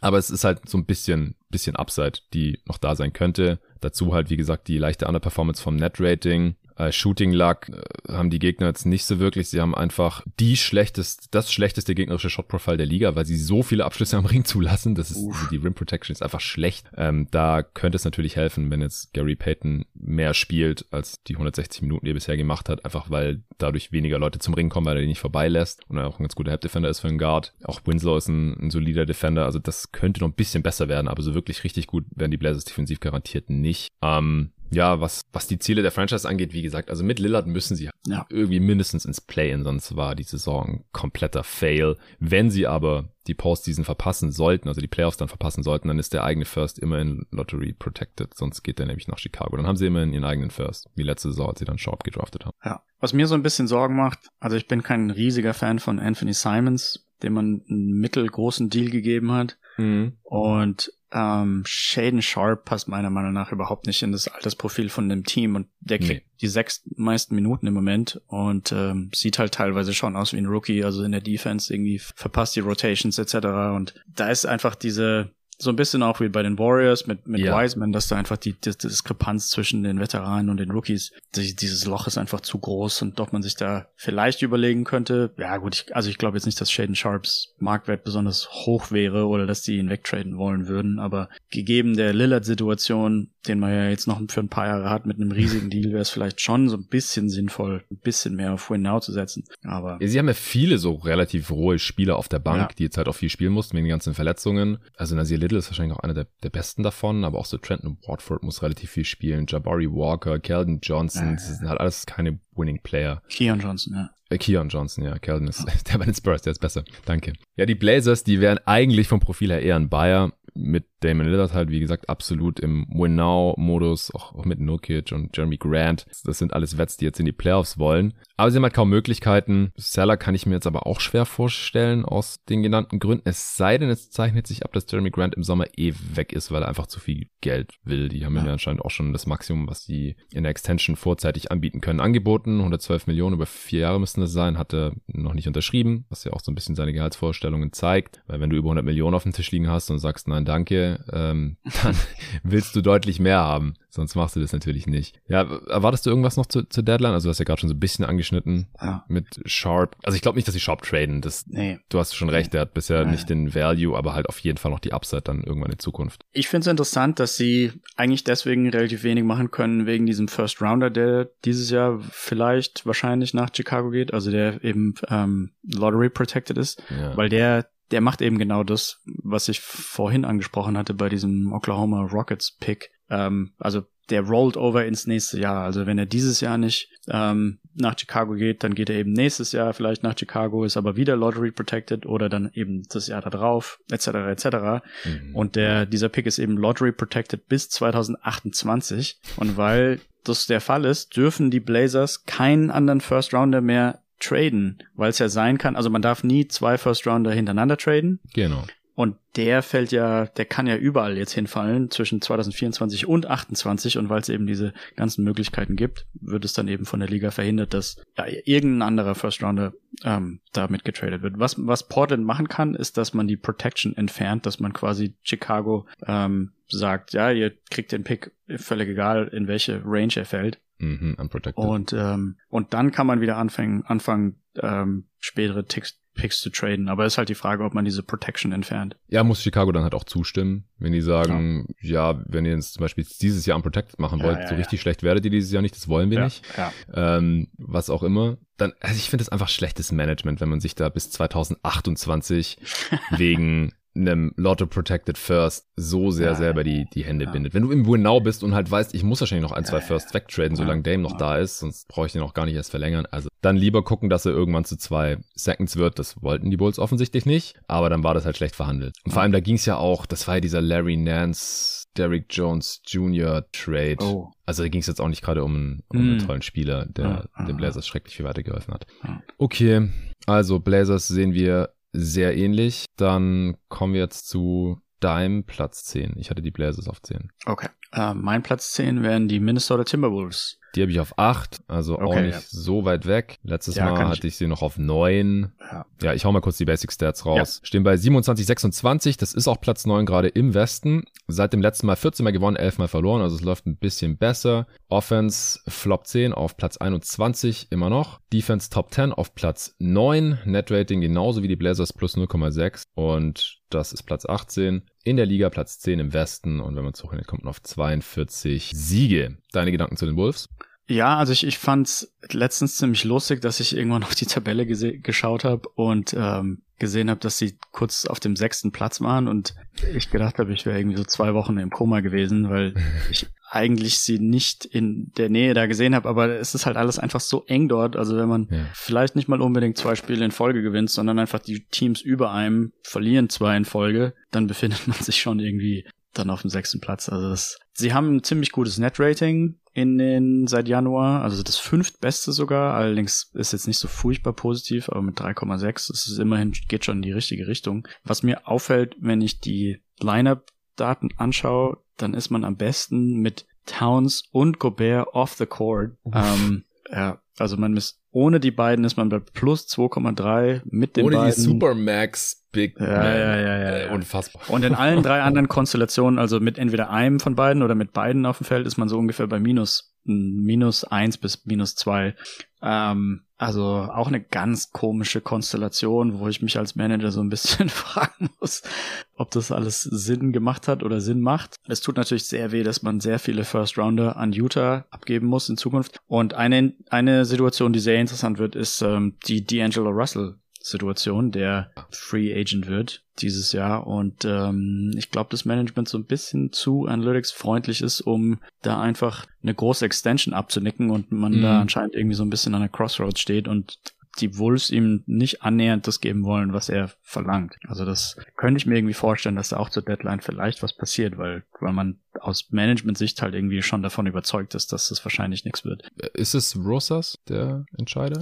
Ähm, Oder war oh, der schon wieder weg? Gute Frage, weil da gab's doch dieses so ein bisschen so ein Durcheinander vor nicht allzu langer Zeit. Ach, da gab's da auch den Skan gab's auch diesen Skandal. Ja, ja, da gab's den Skandal, dass, ja, dass ja, ja. einer von den mit mit einer äh, Teammitarbeiterin äh, seine Frau betrogen hat, etc. ja, ja. ja. Aber es ist auf jeden Fall nicht das Front Office, das für Dilo getradet hat. Das ist vielleicht wichtig festzuhalten. Ja. Und auch nicht mehr dasselbe Ownership. Die Frage ist halt, man muss ihn ja jetzt eigentlich traden, wenn man ihn im Sommer nicht verlängern will, aber ist man danach dann besser? Also bekommt man ein hm. Upgrade für Dilo? Ich glaube irgendwie nicht. Nee. Eigentlich ist man auch Bayer, weil man will ja sicher in die Playoffs. Also für die Wolves war mein Slogan auch, alles außer Playoffs wäre eine massive Enttäuschung, weil man ist halt all in gegangen Klar. mit Gobert. Du, du kannst jetzt nicht die Playoffs ja. ver verpassen, das geht eigentlich nicht. Nee. Kannst du niemandem erzählen. Aber ja, sie sind halt ein, auch ein fragiles Team. Der Schedule war bisher eher leicht und wird jetzt schwer. Und auf der anderen Seite ist halt Towns schon seit zwei Monaten draußen mit seiner Wadenverletzung. Vor elf Tagen hieß es noch ohne Zeitplan für eine Rückkehr. Das ist nie ein gutes Zeichen. Also dann ist er einfach noch eine Weile weg. Weiß ich nicht. Mindestens bis zum All-Star-Break würde ich jetzt schätzen. Und Towns hat auch selber in einem Stream gesagt, dass ihm falsche Hoffnungen gemacht wurden mit dem Grade 2 Spray, Strain, war das? Strain Calf? Ja.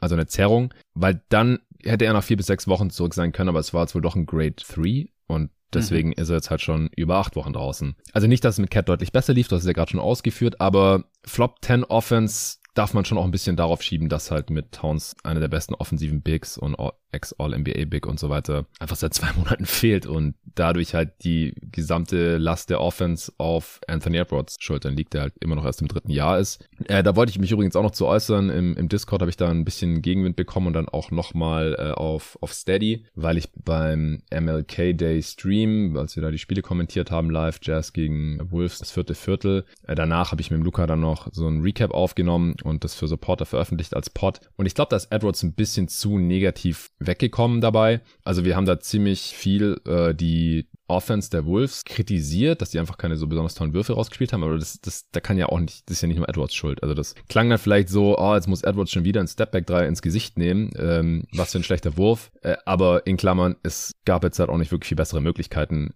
Edwards muss diesen Wurf nehmen, Klammer zu. Hätte man vielleicht ein bisschen mehr betonen sollen, damit es sich nicht so extrem negativ bezüglich Edwards anhört. Ich habe dann auch während dem Stream mal noch gesagt, ich glaube, das dann auch im, im Recap nochmal erwähnt, dass er halt in die Zone gezogen ist und dann öfter wieder rausgepasst hat und das dann aber halt so jemand war, der nicht wirklich werfen konnte. Äh, dann halt auch in der letzten Possession, man hat eigentlich nur einen Punkt gebraucht und dann hat Edwards äh, auf den Corner 3 von McDaniels gepasst, der dann halt den freien Corner 3 gebrickt hat, ähm, anstatt dass er halt irgendwie den Ball Richtung Korb wirft oder versucht einen Foul zu ziehen oder so. Das habe ich dann halt schon ein bisschen kritisiert. Auf der anderen Seite war halt Walker Kessler da am Ring und hatte ja ungefähr das Spiel seines Lebens bisher und offensichtlich hatte Edwards da auch ziemlich viel Respekt vor ihm. Äh, und was ich da dann halt unterschlagen habe, war, dass Edwards schon sich innerhalb von dieser Saison verbessert hat. Also er hatte einen ziemlich schlechten Start, das haben wir damals auch im Pod thematisiert und auch, dass seinen, ja, seine Attitude auf dem Feld jetzt nicht so ganz vorbildlich war. Aber seither hat sich das schon deutlich verbessert. Das habe ich da im Pod nicht dazu gesagt, weil es halt auch kein Deep Dive war oder irgendwie eine Spieleranalyse oder so, sondern wir haben halt über dieses Spiel gegen die Utah Jazz gesprochen und wir haben halt beschrieben, was wir da gesehen haben. Jetzt nicht Anthony Edwards als, als Spieler allgemein irgendwie einordnen wollen. Ich habe ihn ansonsten halt noch bei den, beim Top 30 Update mit Nico erwähnt und auch bei den All-Stars Western Conference habe halt beide Male gesagt, dass ich von seiner Saison eher enttäuscht bin, dass er kein Top 20 Spieler ist und dass er auch kein All-Star ist in der Western Conference und da bleibe ich auch bei. Aber wie gesagt, innerhalb von dieser Regular Season hat er sich schon verbessert und vor allem jetzt der Januar, die 16 Spiele, die sehen extrem stark aus. 33er äh, Usage, also wie gesagt, er muss halt da in der Offense fast alles machen. 110er Offensivrating ist halt für einen Spieler in, in seinem Alter und in dem Setting aller Ehren wert, auch wenn es heutzutage leicht unterdurchschnittlich ist und er insgesamt da immer noch unterdurchschnittlich ist diese Saison. True Shooting 59 Prozent ist gut in, in dem Kontext. 27 Punkte, 6 Rebounds, 5 Assists äh, bei starken Quoten. Er hat auch zu Beginn der Saison seine Dreier nicht so gut getroffen nimmt halt viele äh, und im Dezember hat er aber 41 Prozent getroffen, im Januar 39 Prozent und ich finde, er sieht auch einfach wieder fitter aus. Er geht auch relativ viel zum Ring im Schnitt. Äh, Im Discord hatte der Hörer dann geschrieben, dass er irgendwie die dritte oder viertmeisten Abschlüsse am Ring hat. Das stimmt nicht, das habe ich nachgeschaut, aber er ist halt unter den Nicht-Bigs relativ weit oben mit hm. dabei. Mhm. Nach den üblichen Verdächtigen, äh, Ja Morant und, und Shay und so kommt er dann schon relativ bald, aber er kommt halt nicht ran an Janis und Zion und solche Typen und LeBron. Er dankt halt auch wieder viel mehr. Ich glaube, er hat ja irgendwie, am Anfang hat er Ewigkeiten nicht gedankt. Ja. Glaub, ein ja. Dank in den ersten 15 Spielen oder so, wir haben es im Pod mal gesagt. Und ja. mittlerweile hat er wieder Spiele, wo er mehrere Highlight-Slams über denselben Spieler raus hat, wie gegen Schengen zum Beispiel. Das ist schon ganz geil. Also ich bin immer noch extrem überzeugt von Edwards als Talent, als der besten Prospects der gesamten Liga nach wie vor. Aber insgesamt ist er halt noch nicht auf diesem All-Star-Level, das wahrscheinlich auch nötig wäre, um aus den Wolves keine Flop-10-Offense zumindest mal mehr zu machen, ohne Towns. Ja. Hast du noch was zu den Wolves oder zu Edwards? Oder zu, ja, ich, ich habe ähm, ich hab noch was zu den Wolves. Ich lese dir mal ganz kurz die per 100 Possessions Stats vor von zwei verschiedenen Spielern. Du sagst mir, wer es wäre. Der, der eine macht 20,5 Punkte, 18 Rebounds, 2, nee, 2 Blocks pro 100 Possessions bei 67% Field Goal Percentage. Ah, ich weiß, worauf das hinausläuft. Aber ja, okay. der andere 18 Punkte, 18 Rebounds, ähm, 4,7 Blocks bei 71% Feldwurfquote. Der erste Gobert, der zweite Walker Kessler. ja, genau. Ja, ja. ich habe es mir nicht angeschaut, ja. aber ja, ja den, den Spielervergleich, den hört man ja jetzt öfter. Ich finde schon, dass die noch ein Stück weit auseinander sind. Also Gobert ist auch immer noch ein Top Rim Protector der Liga. Nicht mehr klar der Beste wie in vergangenen Jahren, aber noch so Top 5 oder so locker. Oder Top 5 Defensive Player auch, finde ich. Also, dass die, dass die Wolves eine Top 10 Defense haben, das liegt halt auch in erster Linie mhm. an Gobert, meiner Meinung nach. Das kann man nämlich absprechen, aber er war schon mal besser und offensiv ist halt immer noch ein extrem abhängiger Spieler und die Spieler, von denen er jetzt abhängig ist, funktioniert halt noch nicht so ganz gut. Und ja. wie gesagt, ein Towns das halt auch viel schlechter aus, als ich gedacht hätte. Äh, und, und Walker Kessler ist halt natürlich noch nicht auf diesem Niveau wie ein mehrfacher Defensive Player of the, of the Year, aber die sind da schon deutlich näher aneinander, ja. als man das vor der Saison wahrscheinlich gedacht hätte, vor allem in Minnesota. De definitiv näher aneinander als diese drei, vier, fünf Picks, die da zusätzlich oben drauf gepackt wurden bei dem ja. Trade der beiden. Ja. Ich, ich dachte kurz, du packst jetzt die äh, Per 100s von Jalen Noel und Anthony Edwards aus, weil die sind auch erschreckend nah beieinander. Also jetzt wahrscheinlich okay. nicht mehr nach dem Januar, aber ich habe mir das im Dezember mal angeguckt, äh, weil da habe ich mir irgendwie Wolves Stats angeschaut auf Basketball Reference und dann bei den Per 100 Stats ist mir aufgefallen, dass Jalen Noel fast die identischen Per 100 Stats wie Anthony Edwards wow. hat. das war auch relativ ernüchternd. Aber ja, wie gesagt, Edwards hat sich ein bisschen gefangen und ich glaube, wenn man jetzt Noel in Edwards Rolle pressen würde, dann könnte der das auch nicht replizieren. Aber es ist so ein solider Scoring-Punch von der, von der Bank, auf jeden Fall. Ja, ansonsten die Wolves, die underperform oder overperform in Net-Rating nicht, das passt, was Shooting-Luck der Gegner aussieht. Da sieht das Profil schlechter aus als die Realität, weil Minnesota viele Dreier abgibt, auch relativ viele Spieler zum Ring durchlassen und das ja noch viel schlimmer, wenn da nicht Gobert hinten drin stehen würde für 30 Minuten pro Spiel. Und die Gegner treffen dann aber zumindest am Ring halt nicht so gut, wie sie das im Schnitt sonst machen würden. Und sie treffen auch relativ schlecht aus der Midrange und das würde ich halt schon Gobert zurechnen, der dann da halt äh, zumindest bei den, in der Floater Range und so auch einen massiven Impact hat, nach wie vor. Ansonsten habe ich, glaube ich, auch nichts mehr. Ja, nee. kommen wir zum nächsten Team. Und zum letzten Team, das wir jetzt auch in diesem Part besprechen werden. Ja. Das ist dann wieder dein Platz 9 oder ich kann auch meinen mal zur Abwechslung wieder raus. Ja. Ich bin gespannt. Raus. Also ich habe auf 9 und das ist das letzte, nee, das vorletzte Team in diesem Tier. Ich könnte mir bei allen, also einschließlich Minnesota, die wir gerade besprochen haben, vorstellen und ich wäre nicht schockiert, wenn sie nicht das Play-In packen. Wie gesagt, das geht von meinem Platz 8 bis 13, umfasst die Jazz, Thunder, Lakers, Blazers, Wolves und leider auch meine Phoenix Suns. Die habe ich auf 9. Oh wow. Die habe ich auf 4. Äh, kann ich sehen. Und okay. es wird meiner Meinung nach natürlich davon abhängen, wann Booker zurückkommt, aber dann auch, genau. was zur Trade Deadline jetzt passiert. Ja, ja. Ich glaube, die hatte ich auch letztes Mal viel, viel weiter oben als du. Auf eins hattest du die, wenn mich nicht alles täuscht, ich auf, eins, ich auf zwei. Ja, ja, ja. Ah, okay, dann nicht viel weiter, aber ein bisschen, ja. Ja, die hatten natürlich einen viel besseren Saisonstart und durch diverse Verletzungen äh, sind ja. sie aber komplett eingebrochen. Also seit dem letzten Power Ranking Update haben die 11 mal gewonnen, 13 mal verloren, stehen jetzt bei 26, 25. Könnte noch schlechter aussehen, wenn sie sich nicht kürzlich wieder gefangen hätten. Offense Platz 16, Defense Platz 12, auch ein Netrating von plus 0,6, genauso wie die Wolves und Blazers, die ich hier direkt über respektive unter ihnen ja auch gerankt habe. Platz 16 in der Liga, im Westen Platz 8, was das Netrating angeht. Wenn man es hochrechnet, kommt man auf 43 Siege angesichts der ganzen Verletzungen, die sie jetzt hier hatten, in dieser Saison schon oder Ausfällen, Crowder ist ja nicht verletzt, finde ich das eigentlich noch relativ respektabel, dass sie hier so um 500 herumhängen. Ja, Booker hat mit seiner Oberschenkelverletzung jetzt schon über 20 Spiele insgesamt verpasst. Cam Johnson hat 29 Spiele verpasst, ist jetzt gerade zurückgekommen. Chris Paul hat schon über 20 Spiele verpasst, ist jetzt gerade auch erst wieder zurückgekommen. Campaign fällt schon wieder fast den gesamten Januar aus mit einer Fußverletzung und damit hatte man dann halt auch eigentlich keinen Spieler mehr, der den Ball unfallfrei irgendwo hindribbeln kann. Shamit fehlt seit sieben Spielen mit einer Fußverletzung, also Shooting wurde es dann auch irgendwann dünn. Aiden ja. fehlt auch immer wieder hat auch verletzt schon gespielt. Bridges hat auch verletzt gespielt, der hat immer noch kein Spiel verpasst, äh, wie noch nie in seiner gesamten Basketballkarriere, also weder wow. Highschool noch College noch NBA bislang. Äh, und muss auch sagen, dass er seine viel größere offensive Rolle jetzt, dadurch, dass Booker und Chris Paul jetzt zeitweise gefehlt haben, auch echt verhältnismäßig gut ausgenutzt hat. Also ihm, ihm könnte das sogar helfen, jetzt diese Raps, die er da bekommen hat, finde ich, dann vielleicht mal in den Playoffs oder so. Naja, aber im Prinzip alle bis auf Bridges und Tory Craig, der nur ein paar Spiele verpasst haben, haben schon relativ viele Spiele verpasst dazu. Diese leidige Crowder-Situation, die jetzt hoffentlich innerhalb der nächsten Woche, guten Woche, dann endlich mal aufgelöst wird. Sie underperformen oder overperformen ihr Netrating nicht, was aber ein Riesenunterschied zur letzten Saison ist, wo sie es heftig overperformt haben, weil sie ungefähr jedes knappe Spiel gewonnen haben. Das passiert ja. jetzt einfach nicht mehr in der Crunch-Time, weil Booker und Paul natürlich oft fehlen und wenn sie da waren, haben sie auch nicht mehr so krass getroffen wie in der letzten Saison zeigt halt mal wieder, dass diese Clutch-Stats einfach überhaupt nicht übertragbar sind auf irgendwas und einfach massiv schwanken können von Saison zu Saison, von Monat zu Monat, noch von Spiel zu Spiel.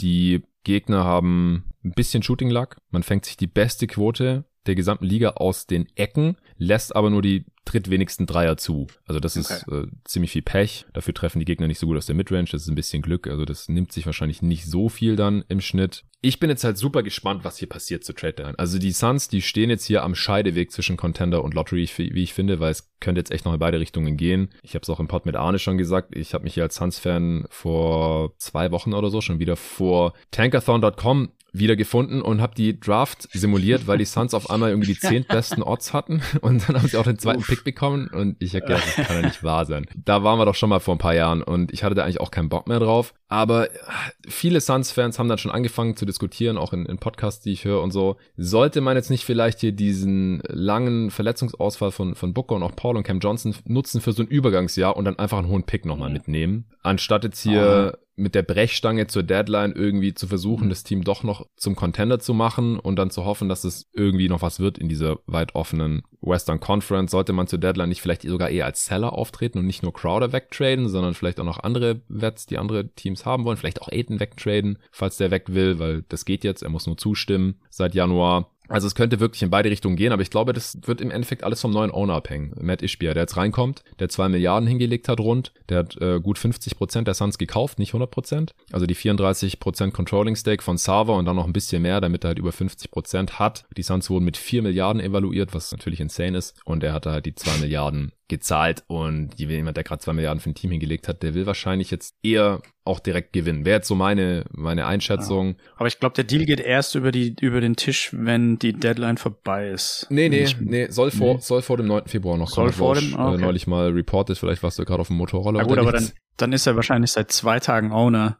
Genau, ja, also das ist, wird wirklich, der kommt rein und muss dann wahrscheinlich innerhalb ja. von 24 Stunden alle ah. Alternativen evaluieren ja, und sagen, okay, den Deal machen wir und den nicht. Aber ich kann mir halt vorstellen, dass James Jones schon so alle Deals gerade im, im Meetingraum auf dem Tisch legt. Ja, ja, ja, das macht schon Sinn. Äh, und dann halt immer am Telefon sagt, hey, sorry, wir müssen jetzt noch warten, bis äh, Ishbia auftaucht und der dann ja oder nein sagt, weil Sava durfte ja offiziell, der war ja suspendiert, der durfte ja gar nichts entscheiden, musste aber Deals, die über das durchschnittliche NBA-Gehalt hinausgehen, abnicken. Also es ist okay. eine unmögliche Situation und deswegen ist ja auch ja. nichts passiert, nehme ich mal stark an. Auf der anderen Seite wollen die Santia Crowder anscheinend auch nicht verschenken, was man da schon so mitgehört, mitbekommen hat aus geplatzten Deals. Also ich, ich bin echt extrem gespannt. Du siehst anscheinend so, dass die Suns eher Richtung Win Now und Playoffs und Contender gehen. Ja, also ich finde, Chris Paul ist einfach zu alt, um da irgendwie so den Pauseknopf mal zu drücken für eine Saison. Könnte man auch traden. Ah, andererseits. jetzt oder im Sommer. Also jetzt glaube ich nicht, aber im Sommer. Ja, ja. Ich glaube, auf der anderen Seite ist der Trade-Wert, glaube ich, zu niedrig. Ich kann mir, also ich meine, man ist ja auch ziemlich gut, wenn alle fit sind. Und ich ja. gehe eigentlich davon aus, also Johnson hatte ja diese Knieverletzung. Das ist ja jetzt keine, das ist jetzt keine Anthony Davis Situation, wo jemand die ganze Zeit anfällig ist für irgendwelche kleineren Verletzungen, sondern der hatte halt was Großes und müsste jetzt wahrscheinlich langfristig wieder zurück sein. Und mit ihm hat man auch ein übertrieben gutes Net-Rating, natürlich ein ja. kleines Sample Size, aber man ist bei plus 13, wenn er auf dem Feld ist. Und ich, das, das ist auch so ein Punkt, der mir, der mir ziemlich viel Hoffnung macht. Also Torrey Craig hat die drittmeisten Minuten gespielt und hat ein On-Off-Rating von minus 15. Ja, ist insane. Ich, ich weiß nicht, warum ja. das so schlecht ist, weil ich finde den jetzt nicht so schlecht. Also, äh, ja, ist Pech dabei bestimmt. Ich glaube, letztes Mal war da gerade Cam Johnson verletzt, als wir Power Ranking Update gemacht haben. Auf jeden Fall habe ich, glaube ich, in einem Pod dir gesagt, dass es mir davor mm. graut, dass Torrey ja, Craig jetzt starten muss. und so kam es leider auch. Das kann gut sein. Da ist mit Sicherheit auch Pech dabei, aber trotzdem, also wenn du, wenn du ihm einfach weniger Minuten geben kannst und in die Richtung geht es ja jetzt, wenn Cam Johnson zurück ist, und ähm, Devin Booker wird re-evaluated morgen. Also ich denke, das denke auch, dass der dann wieder bald spielen könnte. Und dann hat man eigentlich eine der besten Fünf-Man-Lineups der ganzen Liga und ist meiner Meinung nach auch ein Top-6-Team der Liga oder so. Also da müsste schon wieder eine neue Verletzung kommen und die sehe ich nicht unbedingt. Also ich denke, man kann auch, selbst wenn Chris Paul sich verletzt, dann kann man da zwei Wochen mit überleben, wenn man Bridges und Booker und Cam Johnson hat. Ja. Was, was auffällig ist, dass Aiton, also gibt es ein paar Stimmen, die sagen, dass, dass DeAndre Aiton irgendwie so ein Motivationsloch hat. Also da gab es ja auch die Off-Season-Gerüchte, dass der Trainer und er ähm, kaum miteinander reden oder dass man sich irgendwie ja. sonst auf der Bank stresst etc. Und Aiton mhm. hat auch ein On-Off-Rating von minus 11 die Saison. Sieht jetzt auch nicht so toll aus. Er ist einfach defensiv viel schlechter als die ja. letzten Saisons und offensiv auch total unkonstant ja, ich, ich bin so ein bisschen, als Fan bin ich ein bisschen durch mit Aiden, muss ich sagen. Okay.